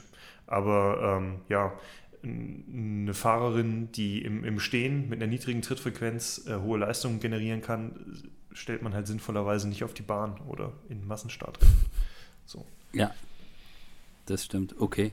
Also das heißt, für die Zukunft gibt es da noch, da noch einige, einiges zu tun, um sowas dann, äh, wie du gerade gesagt hast, um da einen standardisierten Prozess zu haben. Und der Fall zeigt ja auch, dass es dafür ja eigentlich noch keinen Prozess wirklich gibt. Also einen Prozess, um den Dingen nachzukommen und dann auch um welche Beweise muss man vorliegen, damit man dann irgendwie sagen kann, okay, der Sportler ist jetzt entlastet. Also das ist ja, auch dafür fehlt ja, fehlt ja ein Prozess. Das, was ihr jetzt gemacht habt, ist ja auch kein, also so verstehe ich das zumindest, du korrigierst mich, wenn ich was Falsches sage, aber das ist ja kein Prozess, der jetzt irgendwo definiert ist. Also wenn das auftritt, dass sie, dass ein Sportler oder eine Sportlerin zu viel Leistung bringt, dann müsst ihr die und die Tests machen, um nachzuweisen, dass sie das wirklich kann. Dafür gibt es ja auch nichts. Das habt ihr jetzt aus euren Überlegungen heraus gemacht.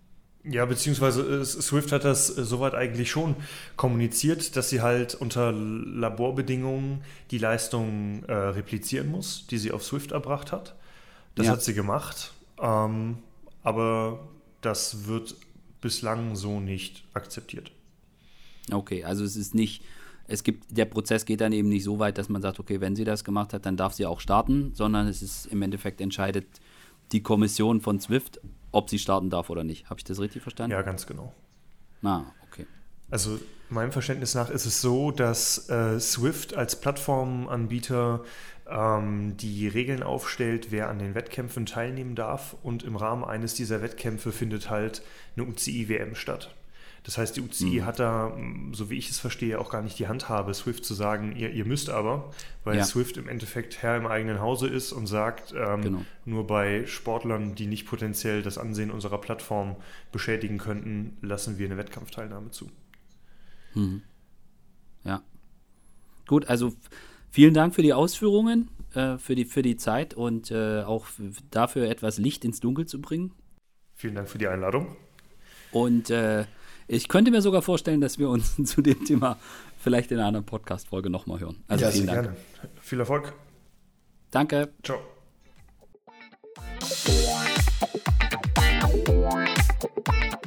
Gut, also äh, die Julia Schallau wird nicht äh, bei der WM in diesem Jahr teilnehmen können.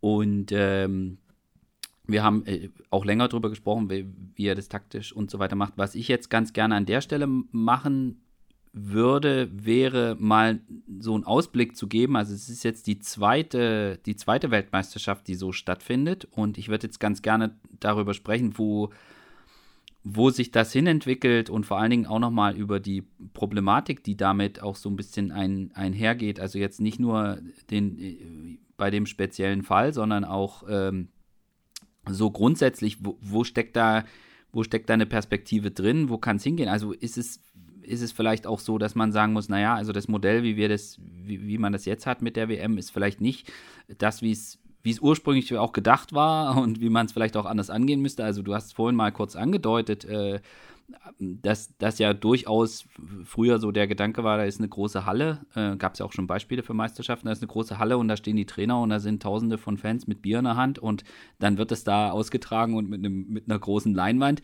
Wie, wie würdest du das jetzt einschätzen? Ist, wäre das die Zukunft für so eine für so eine Weltmeisterschaft oder sagst du, naja, das, das Thema muss man eigentlich grundsätzlicher betrachten, wo soll es mit E-Sport hingehen? Ja, also ich glaube schon, dass, also es, es, sind halt noch ein paar Sachen, die sich einfach, äh, die man, glaube ich, halt besser machen kann. Ähm, also auf der einen Seite äh, versucht man, da, da gibt es natürlich immer unterschiedliche Meinungen und da komme ich jetzt sicher natürlich sehr aus der äh, E-Sport-Seite oder zumindest dem, dem Cycling-E-Sport.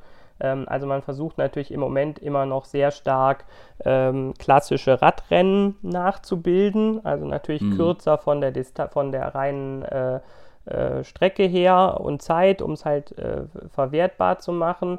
Ähm, aber man nutzt damit natürlich jetzt nicht alle Vorteile, die das E-Racing als solches bietet. Also ich kann natürlich jetzt im E-Racing auch noch deutlich kürzere Rennen. Also die Frage ist, was ist die Disziplin? Im Moment ist sie so eine, so, so eine Disziplin ungefähr eine Stunde, stark powerbasiert, mit oder ohne Zwischensprints, äh, letztlich ein mehr oder weniger normales Radrennen, äh, Straßenradsport. Ähm, so, das heißt, ich könnte aber natürlich genauso gut mich auch jetzt stärker Richtung, wenn man ein Beispiel nehmen möchte, stärker in Richtung Bahnradsport äh, entwickeln, also kürzere Rennen äh, tendenziell äh, oder wo häufiger Punkte vergeben werden, also wo mehr Action äh, ist letztlich als in einem äh, normalen Radrennen. Mhm. Ähm, ich kann im, im E-Racing, habe ich halt die Möglichkeit, ich sag mal innerhalb von zwei, drei Stunden äh, äh, verschiedene Kurse auch. Also ich kann eben jetzt erst ein kurzes Sprintrennen, äh, weiß ich nicht, oder ein kurzes Bergrennen in äh, Bologna äh, hoch zur, äh, zur Kapelle da fahren. Mhm, mhm. dann kann ich irgendwie ein kurzes Sprintrennen in London fahren und dann fahre ich irgendwie noch in Innsbruck den WM-Kurs oder was auch immer. Ähm, äh, das kann ich ja im echten Leben nicht und äh, das direkt in zwei Stunden hintereinander äh, abzufrühstücken. Ähm, und das ist zum Beispiel ja so ein Vorteil. Und dann könnte ich halt auch deutlich kleinere äh, Felder natürlich machen. Also wenn ich in der Arena fahre, würde ich ja jetzt niemals, könnte ich ja da nicht 100 oder 200 Leute in einem Feld haben, äh, sondern habe ich dann vielleicht 20, 30, 40 Leute Maximum, äh, die gegeneinander fahren. Ähm, und da gab es in der Vergangenheit, eben zum Beispiel bei der britischen Meisterschaft äh, 2019, gab es ja schon mal so Ansätze, dass man dann halt Vorbereitungsrennen auf Swift gefahren hat, ohne äh, natürlich dann alle von zu Hause, da spricht ja auch nichts gegen. Und dann, dass man am Ende halt ein finales Event hat, ähm, in dem halt dann nur noch zehn Sportler in anderen Formaten auch einfach angetreten sind, äh, als jetzt in dem, was wir im Moment als klassisches, in Anführungszeichen, äh, Swift-Rennen ähm, mhm. kennen. So, also ich glaube, dass da eher, dass, dass, dass man halt entscheiden muss, äh, sozusagen, was ist diese Sportart wirklich und dass sie eigentlich noch mehr Potenzial hat, sich, sagen wir mal, eigenständiger zu entwickeln, ähm, weil es gar nicht sowohl von den Sportlern her als auch von dem ähm, von allem drumherum muss es ja jetzt keine Straßenradsportkopie drin sein. Also die, ich glaube nicht, dass ja. die gleichen, und man sieht das ja auch, also ich glaube, die, die Profiteams waren jetzt während Corona halt äh, sicherlich mal etwas angetan davon, aber es wird jetzt auch keine Sportler geben, die, ich sag mal, zwölf, zwölf Monate dann praktisch durchgehend Rennen fahren und dann zwischen, äh, zwischen Lombardei und Australien äh, eben noch drei Monate mhm. Swift-Rennen fahren. Äh, sondern das wird eine eigen, muss am Ende eine eigene Sportart sein mit eigenen Sportlern, äh, die sich nur darauf konzentrieren ähm, und die ja, die dann auch mal draußen natürlich fahren, die vielleicht ein paar Events auch im Sommer fahren, aber sicherlich nicht dann auf dem gleichen Level, sondern die ihre ganze ähm, äh, Karriere in Richtung E-Sport aufbauen, so wie das in Mountainbike und äh, äh, Bahn auch der Fall ist. Mhm. Und wo klemmt es da? Warum, warum passiert das nicht? Warum oder passiert das schon und ich nehme es nur nicht wahr? also, nee, es passiert, äh, denke ich, deswegen nicht auf der einen Seite, weil Swift halt die, die alles dominierende Plattform ist und ist einfach nicht auf E-Sport komplett ausgerichtet. Äh, es ist was, mhm. was sie machen, als, auch als Marketinginstrument, als Begleitung, als Community-Event für alle.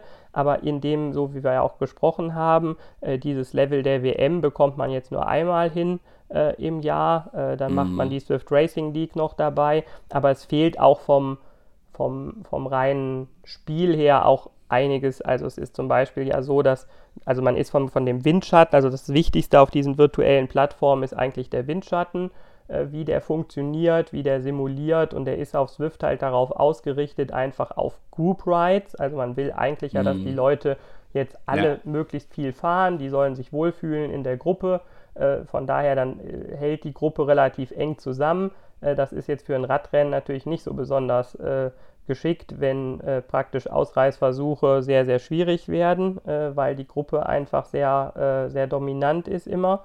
Ähm, mhm.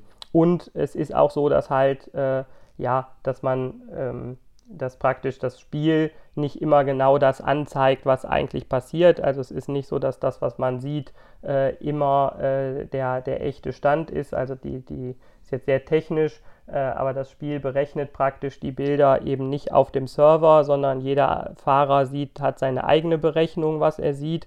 Und das kann dann im Zweifel dazu führen, äh, dass man eben, wenn man eine Ziellinie sieht, auch mal jemand als erstes gefühlt drüber fährt im Bild, äh, der auf der reinen Serverbasis im Rechnen eigentlich gar nicht erster ist.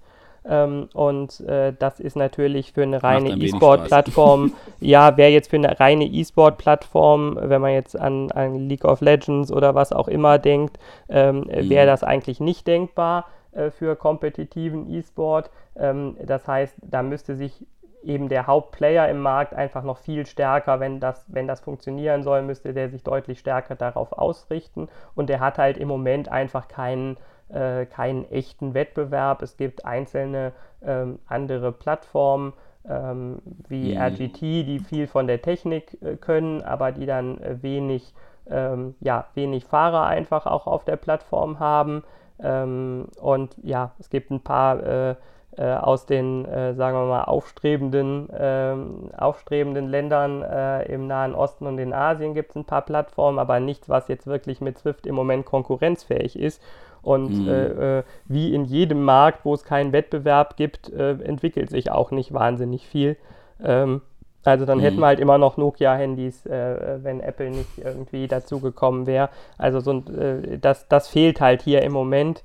Ähm, das, äh, es fehlt das Apple sozusagen, ähm, mhm. das den Markt interessant findet. Und das natürlich kann das theoretisch jede jedes Unternehmen, das jetzt im Software, also jeder der großen Gaming-Hersteller wäre sicher in der Lage, äh, eine konkurrenzfähige Plattform äh, zu machen. Äh, aber dafür ist der Markt halt, denke ich, immer noch auch viel zu klein, äh, dass das die am Ende jetzt interessiert. So, von daher ähm, ist die Hoffnung dann vielleicht einfach nach Covid, dass man dann eben stärker Richtung Live-Events äh, sich überhaupt mal entwickelt und dann wird man genau an all diesen Fragen auch vorbeikommen. Also Swift selber dann auch äh, wird keine Live-Events mit 100 Fahrern in einer Halle machen können.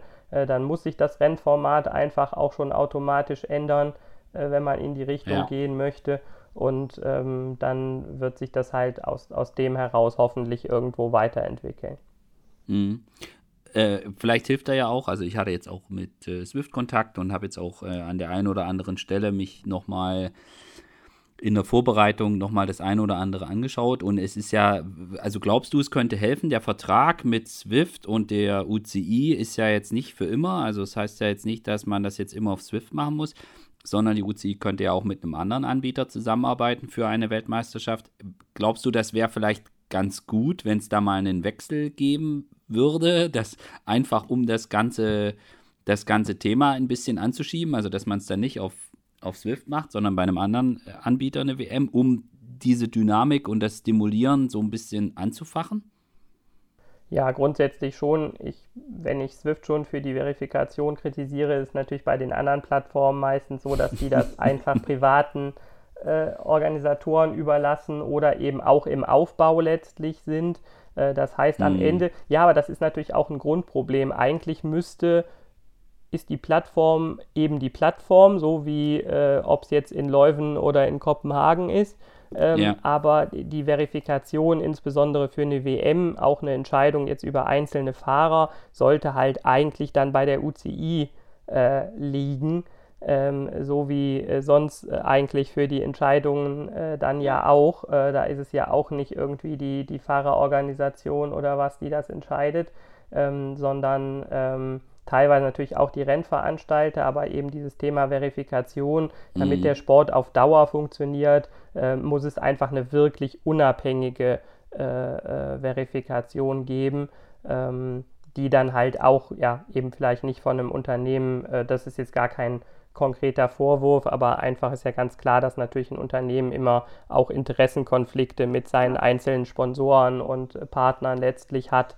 Ähm, und ähm, ja, von das daher wäre das mein Wunsch eigentlich erstmal, dass die UCI äh, anfängt, sozusagen eigene äh, Verifikationskapazitäten aufzubauen, die dann halt auch wirklich neutral äh, sind. Und mhm. über alle Plattformen dann auch sinnvollerweise zum Beispiel. Also ob jetzt immer die UCI, muss jetzt, ne, ob die UCI jetzt immer der richtige ähm, nee, ich wollte, ja, ich wollte ich wollt gerade sagen, Sebastian, du musst jetzt einfach eine E-Sport-UCI gründen. ja, so.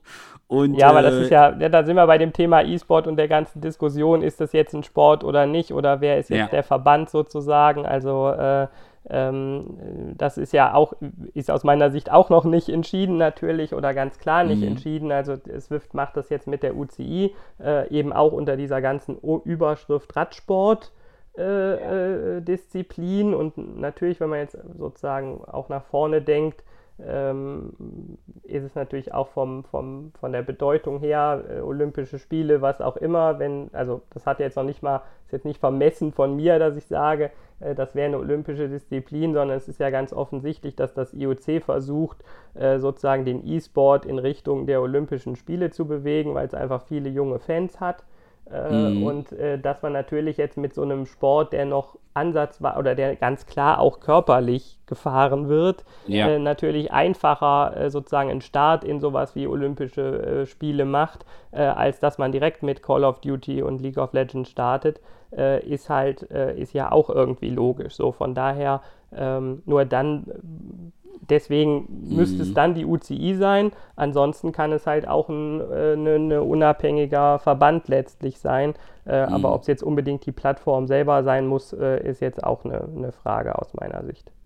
Mhm. Also bevor wir jetzt hier äh, abdriften und äh, das Thema noch weiter aufmachen, ich glaube, das müssen wir auf eine extra Podcast-Folge ver vertagen, um äh, das auch noch abzubilden. Ich würde dich jetzt aber ganz gerne und das war ja eigentlich, jetzt haben wir uns da thematisch automatisch äh, Schritt für Schritt äh, ein bisschen wegbewegt von der eigentlichen WM, aber da kamen wir ja eigentlich her. Äh, ich würde dich jetzt ganz gerne äh, zum Ende noch bitten, dass du mir und äh, uns allen quasi sagst, wer jetzt so äh, die, ja, die, die Athleten im, im deutschen Kader sind, denen du die, jetzt abgesehen von Jason, äh, so, wo man sagt, okay, also die solltet ihr mal so ein bisschen auf dem Zettel haben. Da steckt durchaus Potenzial äh, dahinter, vielleicht auch relativ weit vorne zu landen, dass man, dass wir einfach ein Gefühl dafür kriegen, weil du kennst den, den BDR-Kader bei Männern und Frauen einfach äh, am besten, dass, dass ich weiß, auf wen ich achten muss. Ja, also bei den ähm, bei den Herren. Äh, ich, also ich würde noch nicht mal sagen, dass wir sozusagen eine klare, so eine ganz klare Aufteilung haben. Ich würde so richtig gar okay. keinen äh, eigentlich von der Liste äh, nehmen wollen, sozusagen. Okay. Äh, äh Jonas Rapp, äh, oder wir haben einfach bei den Männern mit Jonas Rapp angefangen. einfach auch ja, Leute, die so einen 3-Minuten-Anstieg auch eben sehr gut fahren können, auf jeden mhm. Fall. dem das auch tendenziell besser liegt wie die letzte WM. Also wir würden uns dann einfach auch taktisch halt einfach auch aufteilen, sicherlich ein Stück okay. weit, wie wir so, ein, so einen Anstieg dann am Ende angehen.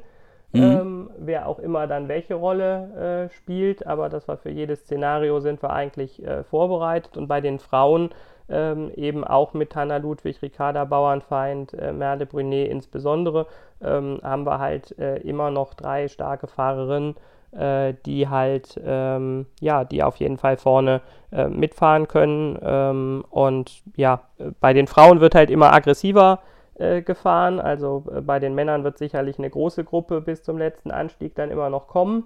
Und mhm. dann wird es, ähm, also klar, es kann immer auch die Ausreißergruppe durch, ja. durchkommen, da müssen wir wach sein, aber grundsätzlich wird es eher eine große Gruppe zum finalen Anstieg geben. Äh, und bei den Frauen ist es halt einfach so, dass ähm, ja natürlich auch das Leistungslevel noch ein bisschen äh, breiter auseinander ist, äh, sodass das Feld halt deutlich kleiner sein wird. Und äh, dann ist es halt noch mehr echtes Radrennen, äh, wenn man es so nennen mhm. möchte, äh, wo halt auch an einem guten Tag und mit der richtigen Taktik ähm, und wenn eben alles zusammenpasst, auch, auch viele eine Chance haben, sicherlich jetzt. Ja. Mhm. Okay, ja, das dachte, das hilft mir jetzt natürlich nicht, um dann irgendwie so zu tun, als hätte ich Ahnung. Dass ich mir ja, wir sind ja auch relativ kleine Teams. Also ich meine, die ja. Amerikaner, äh, Briten sind teilweise mit Zehner-Teams äh, am ja. Start. Äh, da muss man jetzt dann vielleicht schon wirklich aussuchen. Ähm, so, also wir haben jetzt äh, fünf Herren, vier Damen. Äh, also deutsches Trikot äh, wird im Zweifel schon der richtige, richtige Tipp sein. Ähm, aber wenn ich eine, wenn jemand, jemandem einzeln folgen würde durchs Rennen, dann halt äh, Jason äh, und Ricarda. Ähm, und okay. ja, dann schauen wir mal, was dann wirklich äh, rauskommt. Also ich werde es auf jeden Fall verfolgen, äh, wenn auch aus Belgien. so die Überschneidung mit, mit dem Opening Weekend, äh, auch wenn es jetzt äh, uhrzeitmäßig vielleicht ganz gut passt, ist für mich jetzt nicht optimal. Aber ich äh, suche mir dann ein, ein Fleckchen mit belgischem Bier und werde das auf jeden Fall verfolgen. Ja, das freut mich. Ich bedanke mich.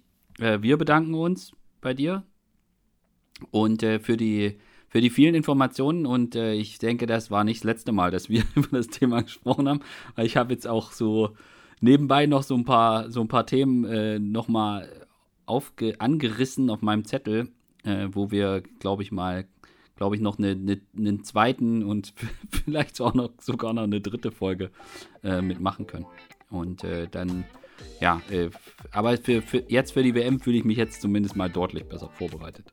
Also herzlichen Dank, äh, dass du uns äh, mit, mit, mit all deinen Informationen zur Verfügung standst. Und dann sagen wir ja viel Erfolg für, für die WM. Ja, vielen Dank. Mach's gut. Danke. Bye.